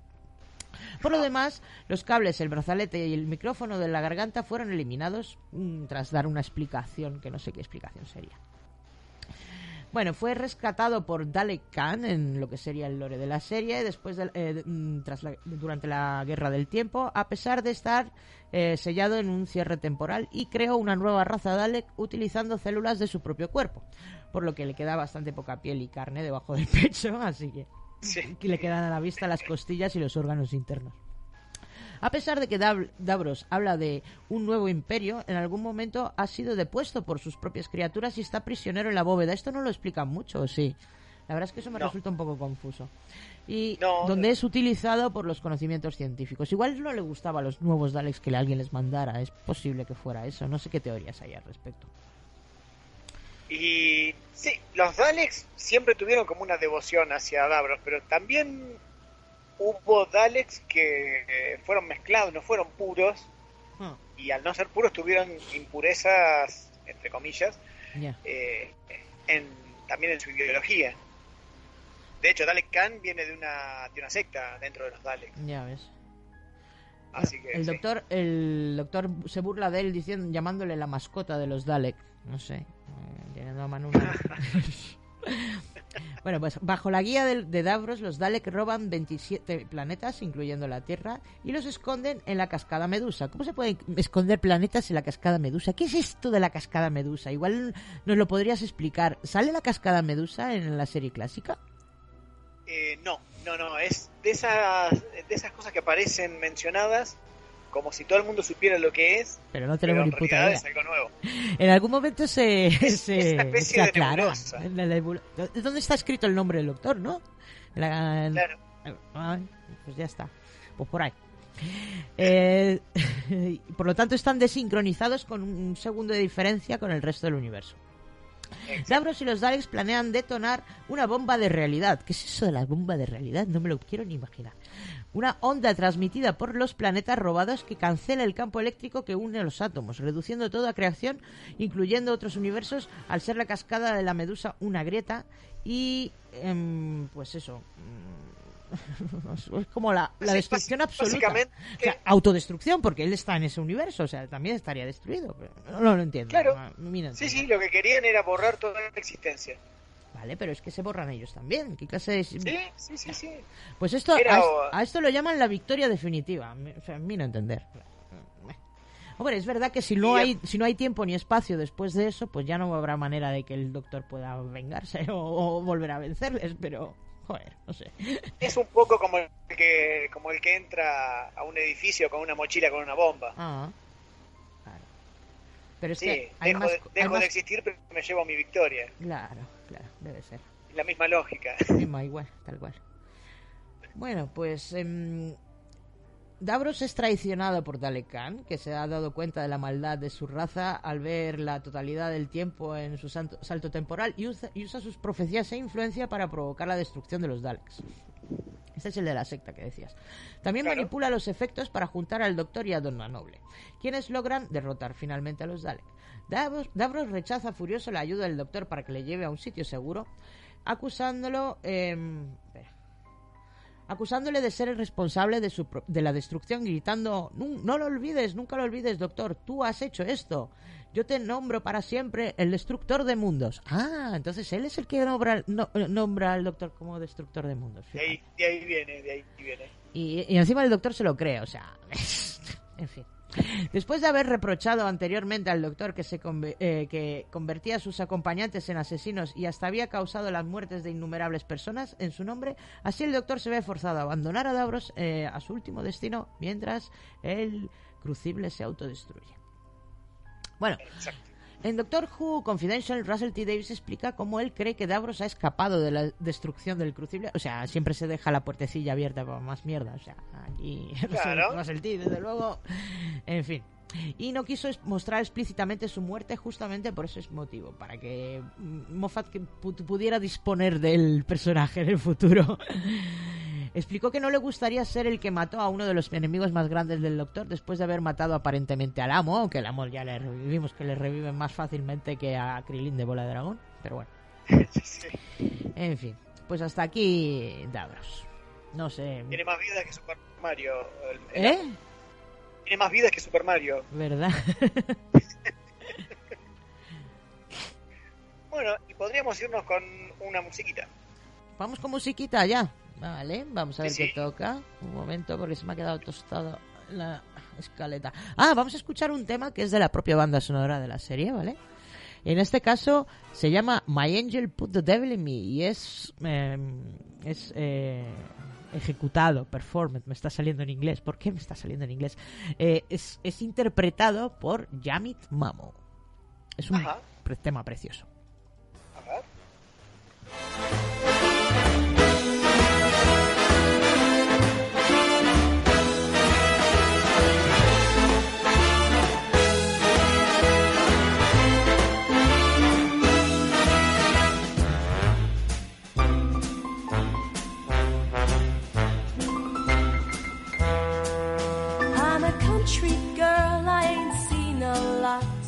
But you came along and my heart went pop. You took a little streetcar to my heart, and an apple of love fell off my apple cart. You looked at me, my heart began to pound. You weren't the sort of guy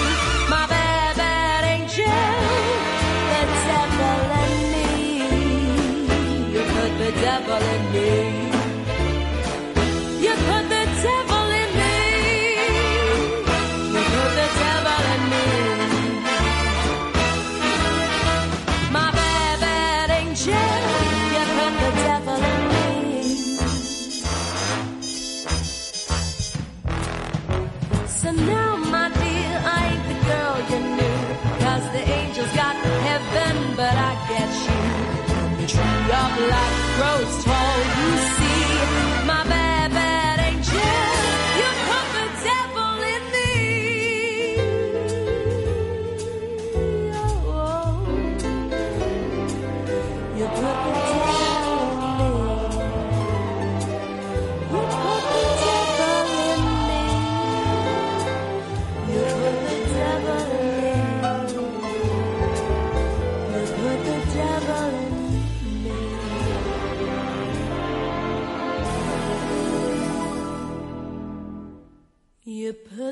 devil in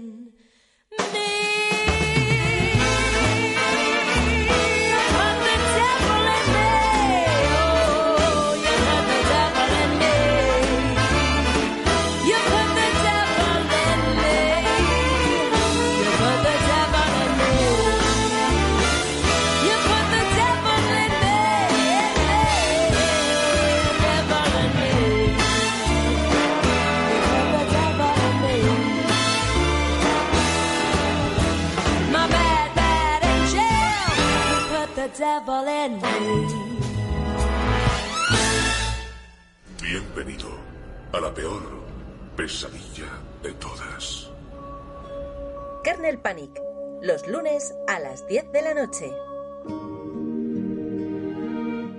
Bueno, ¿y qué nos queda? Nos queda hablar de secundarios, ¿no? Espérate que no te oigo mucho. No te oigo nada, de hecho. Personajes muteado. secundarios. Estás muteado. Estaba muteado. Ay, pues yo no te he muteado. No, no, fui yo, fui yo, fui completamente estúpido. Que me preguntabas Bueno. de dónde salía la canción, ¿no? Me, me, ¿La has Sí. encontrado? Sí, de Daleks in Manhattan. Ajá. ese episodio.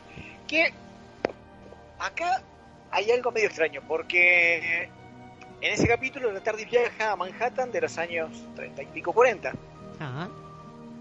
Más adelante, con el doctor siguiente, toda esa época queda bloqueada por reacción de los, de los ángeles ferones. Ya.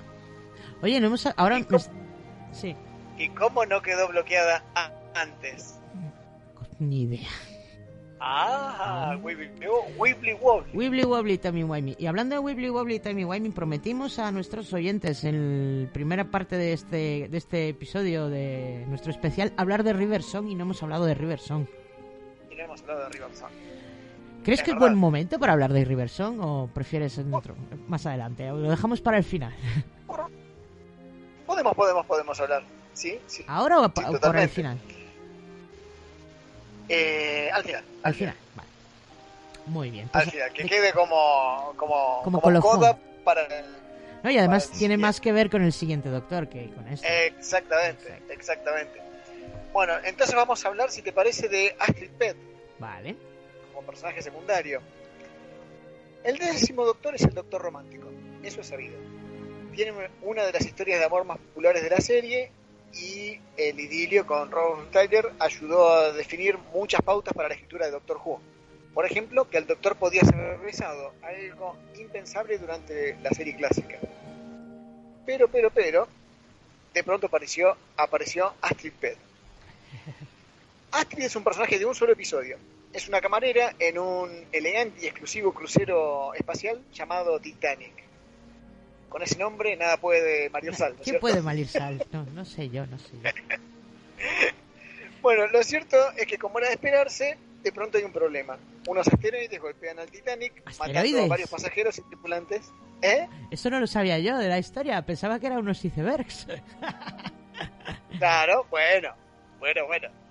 Eh, y, y bueno, y estalla el caos. ¿Y quién podría solucionar el problema? ¿El último de los señores del tiempo? No, señor, no, señora. La responsabilidad recae en esta humilde camarera, quien antes de sacrificarse hace dos cosas importantes. Primero le pide al doctor ser su compañera, y cuando éste acepta, lo besa en los labios.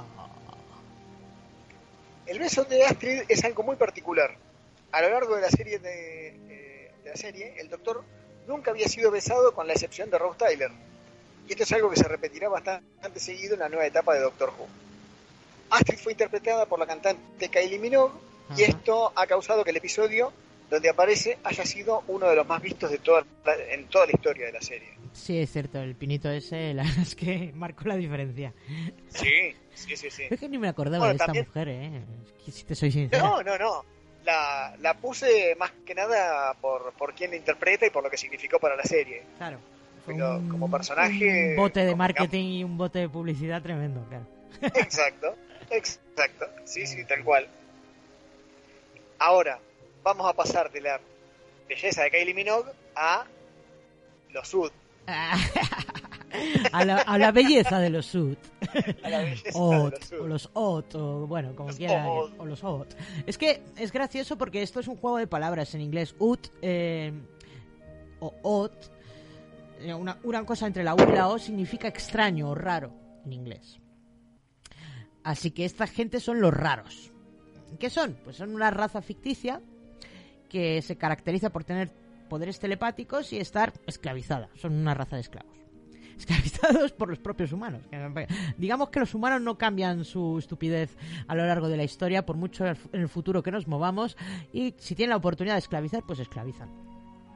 Los Uts Que están creados para ser esclavos. Exacto, es que ya no es que sean esclavizados mm, siendo Oats libres, sino que son creados mm, biológicamente para, para, para, para eso, para cumplir órdenes. ¿Cómo son? Pues tienen una... son bastante raros, sí. Tienen una cara un poco extraña. Tienen una cara llena de tentáculos cole- co- que les sirven para alimentarse y al carecer de cuerdas vocales para comunicarse con otros individuos de su especie utilizan sus poderes telepáticos. Además, para comunicarse con la raza humana eh, utilizan unos dispositivos conectados con su cerebro que son una especie de bolas. ¿no? Sí. Que- Bolas que se prenden, se Sí. iluminan. que por extraño que parezca, siendo seres telepáticos, están conectados. O sea, no van por wifi, sino por cable. vale. Whatever. Eh, se caracterizan por tener una esperanza de vida bastante larga. Encima, es que encima de que se- sean esclavos por, por naturaleza, eh, les han hecho para que vivan mucho tiempo. O sea, pobrecitos. A mí me da mucha pena los Sud, ¿eh? Siempre me ha Sí, pena. total. Tienen dos cerebros. El cerebro principal está situado en la cabeza y el cerebro secundario lo llevan en las manos, en la bolita esa. Eh, eh, conectado a su principal cabeza con un cordón similar al cordón umbilical. El cerebro principal almacena los sensores telepáticos y es responsable de su pensamiento, lo poco que piensa uno, porque la verdad es que piensan, su pensamiento es bastante limitado. Y el cerebro secundario es el responsable de los sentimientos, la memoria y la estabilidad mental. Los OT pueden llegar a vivir sin el cerebro secundario, pero al perderlo también pierden la estabilidad mental y emocional. El cerebro secundario puede ser sustituido por una esfera conectada con el cerebro principal, la cual traduce los pensamientos al idioma humano y les permite comunicarse con los humanos, sus dueños. Un cerebro gigante, localizado en su planeta de origen, actúa como el centro de telepatía. En caso de destruir ese cerebro gigante, toda la especie morirá y eh, de haber dañado a los, eh, los perderían sus de ser dañados, los OT perderían sus capacidades telepáticas, lo que les debilitaría gravemente. Pobrecitos míos. Normalmente son una especie pacífica e inofensiva, sin embargo, debido a la anatomía de su cerebro, se encuentran susceptibles a cualquier tipo de manipulación. Vamos, que es muy fácil comerles el coco. Y esto permitió a la especie humana esclavizarlos. Asimismo, su pasividad permite a otras entes más poderosas apoderarse de sus mentes. Dan mucha penita, la verdad, los Sud. Poco más que contar de los Sud, no, no tengo más. Bueno, entonces, si te parece, hablo Te he perdido, te he perdido, de- Fer. A ver, otra vez, repite. ¿Ahí? Ahora. Hola, hola. Es la conexión Bien, que se está si te parece, voy a hablar, sí. Es que es el vórtice, es el vórtice. El vórtice que está haciendo las suyas. A ver. Bueno, voy a hablar de dos personajes, a falta de, de uno. vale, dale. Creo que te has quedado congelado. Son dos personajes que... ¿Sí? Uy. A ver ahí. Ahora. Sí, bueno, dale. que voy a hablar de Cristina de Sousa y de Sally Sparrow. Venga, dale ahí. ¿Y por qué, las, por qué las junto a las dos? Porque son dos personajes que pudieron haber sido potenciales compañeras. ¿Tú crees? Y no lo fueron.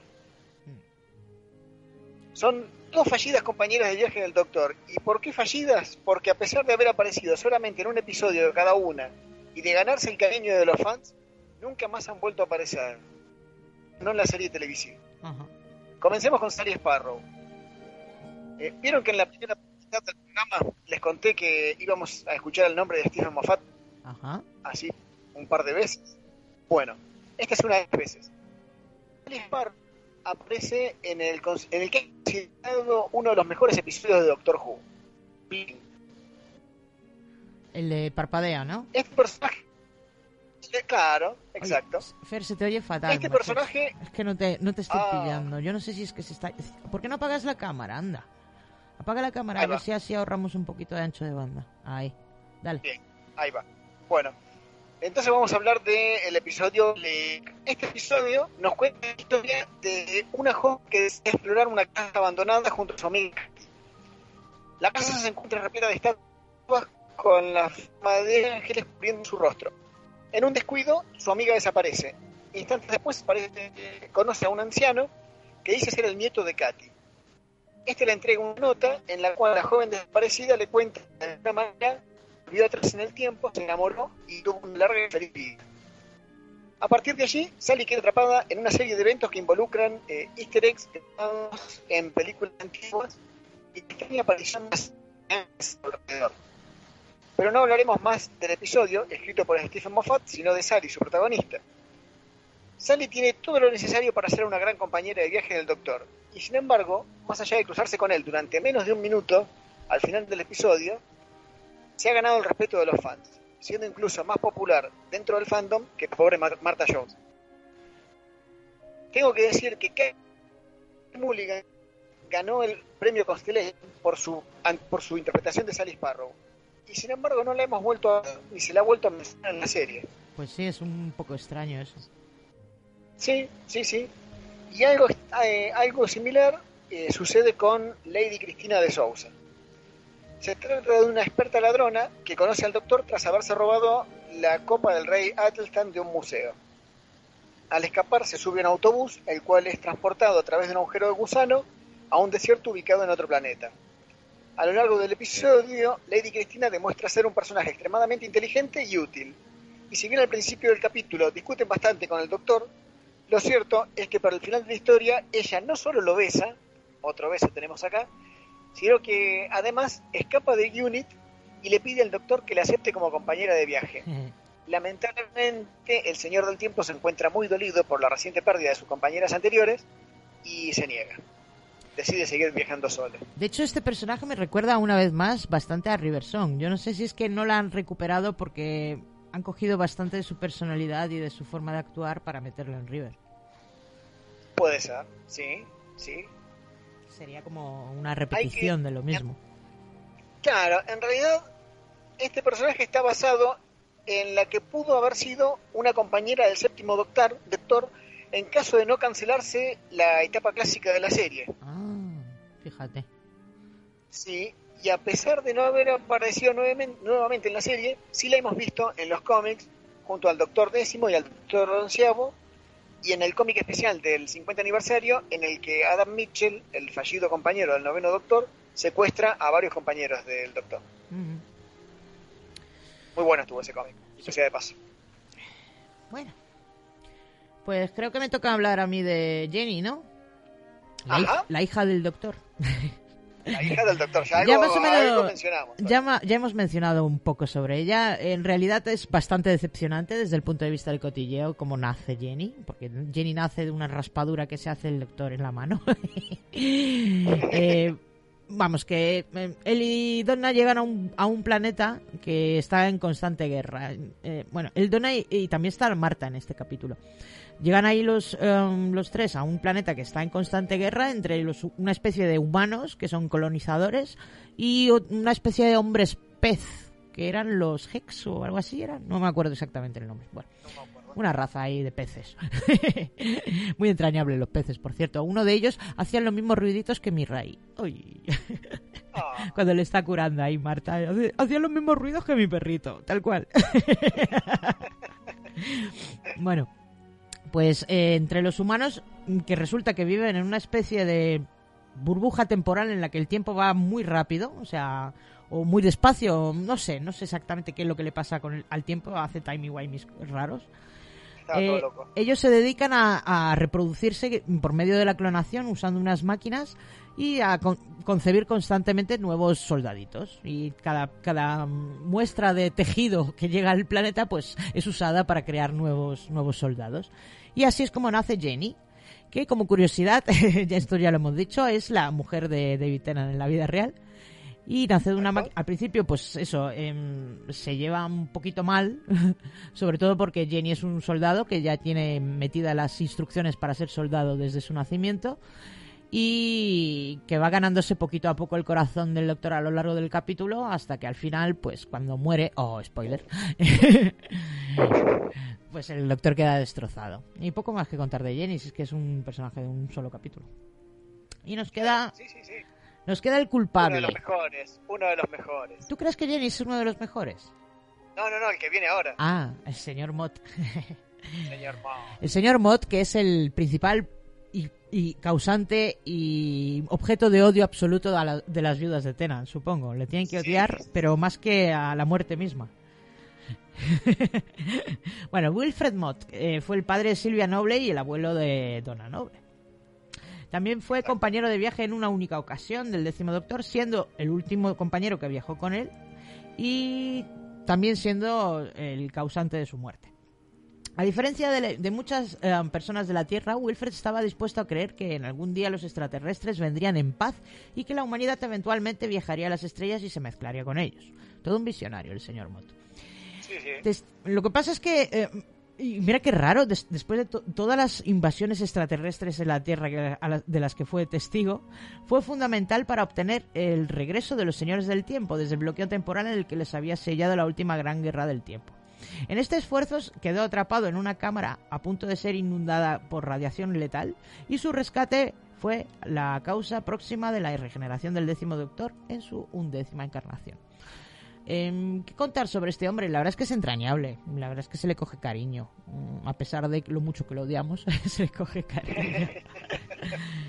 es un personaje muy recurrente y además muy interesante como labor de apoyo a Donna, que ya sabemos que es una buena para nada en la vida y el único apoyo de su familia que tiene es el de su abuelo, porque su madre siempre la está criticando. Y bueno, pues poco más. Es gracioso como, como el señor Mott se va encontrando con el doctor mucho antes de, de que Donna empezase a viajar con él. Y Sí. como luego se reconocen. "Ah, Anda, si yo a ti te conozco. en fin. Y aparte es una de las escenas, eh, o sea, la cara de él es uno, se convirtió en meme básicamente, ¿Sí? ¿Por qué? ¿Y eso? porque está el meme de, de él llorando en la despedida del doctor, Oh, no lo conozco este meme. ¿no? Ah, es uno, un GIF muy muy utilizado, ah, vale, vale. como como como GIF de algo triste. Se ve la cara de él Ah. llorando. Oh, qué triste. Bueno, pues em, yo creo que ya hemos repasado más o menos todos los personajes importantes. ¿Qué nos queda? ¿Hablar del Doctor Metacrisis? Hablar de metacrisis y la regeneración. Venga, voy a hablar, voy a ponerte un fondo triste. Bueno. Oh,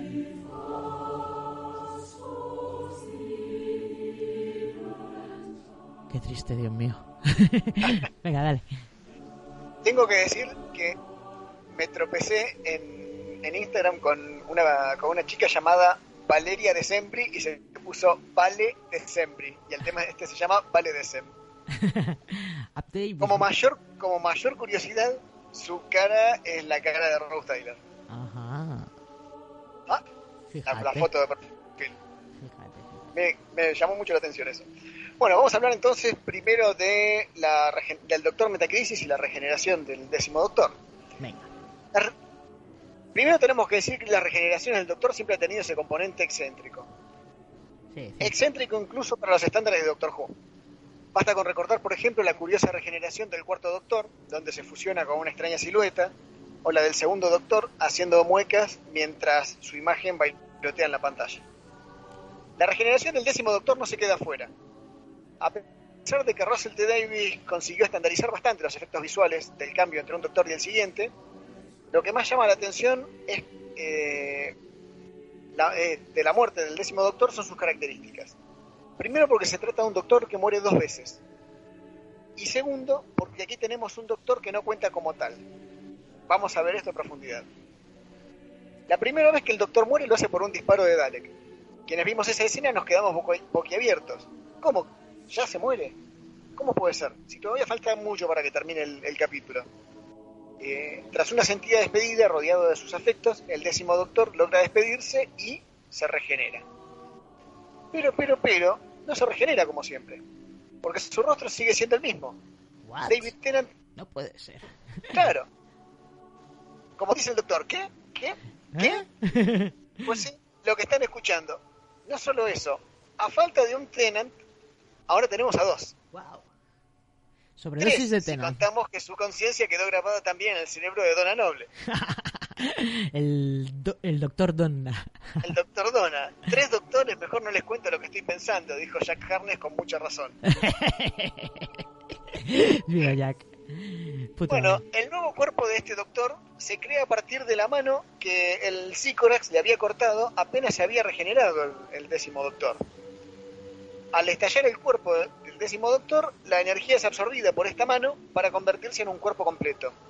Solo que este nuevo doctor es diferente, es mitad humano, por lo que no podrá regenerarse y envejecerá al ritmo de una persona normal.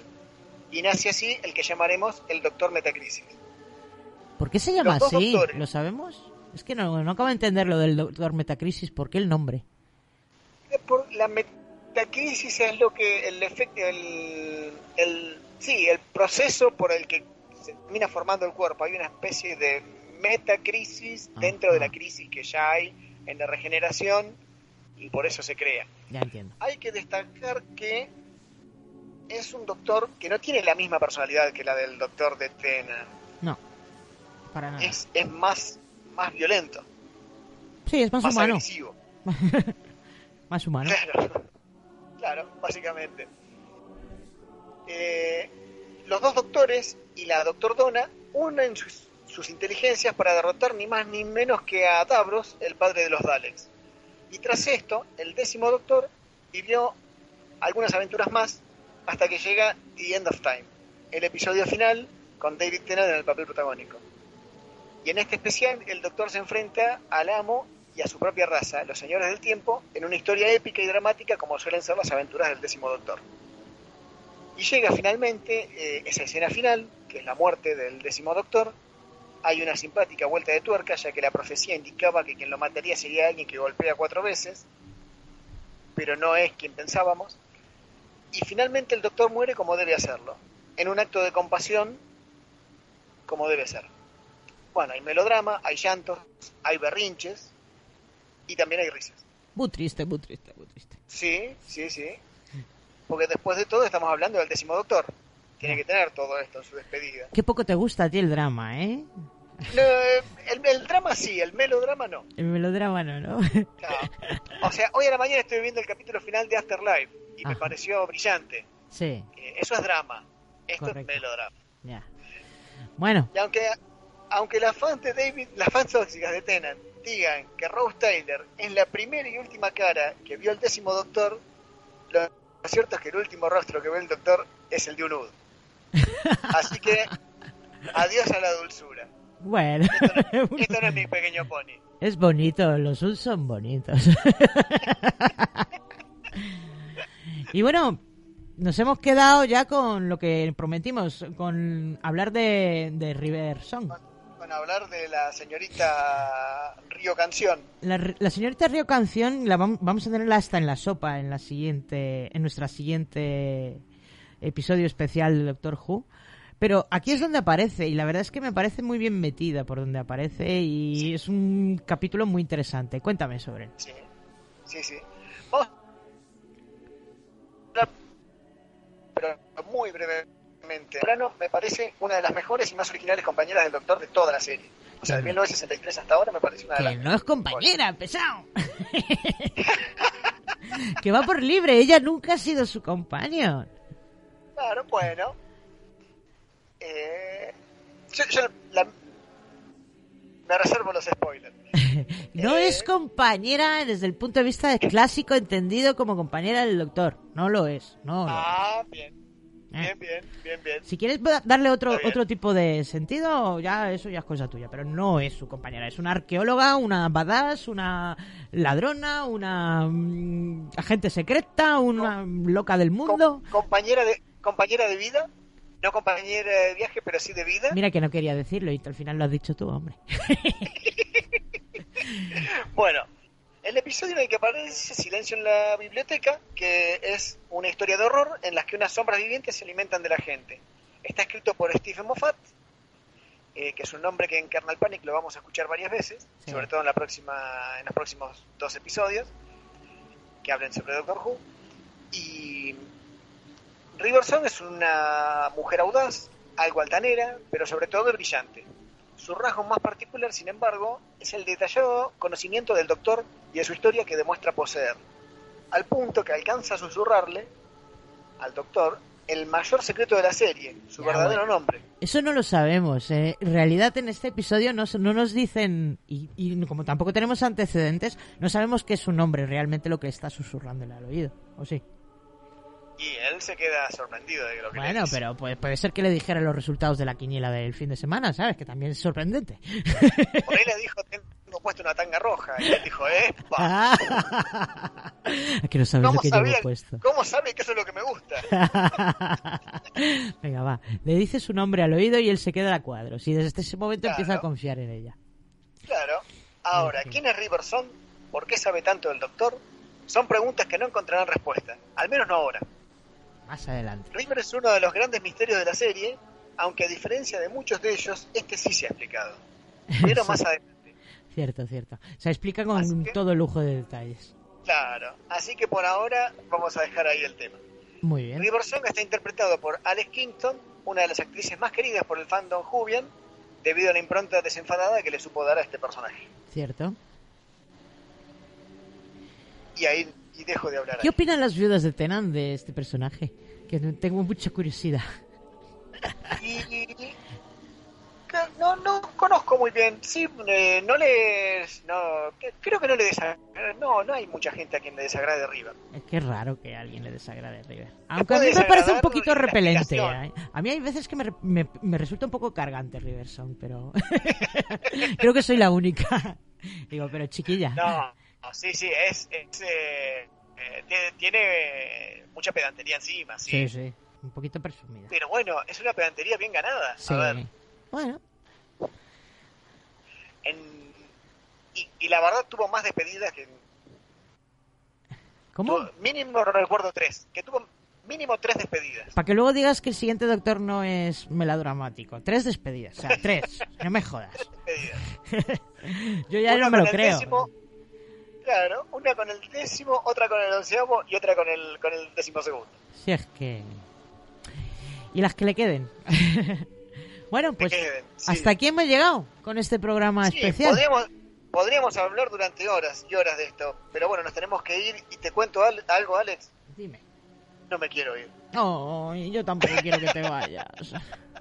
Pero es que se te oye tan mal desde el vórtice ese, o sea, ya puedes ir saliendo de ahí, vete saliendo de ahí, por Voy favor. saliendo, voy saliendo.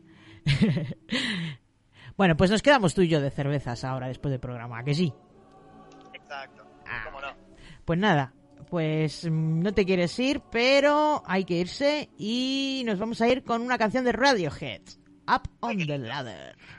Y hasta la semana que viene, niños y niñas. Chao, chao.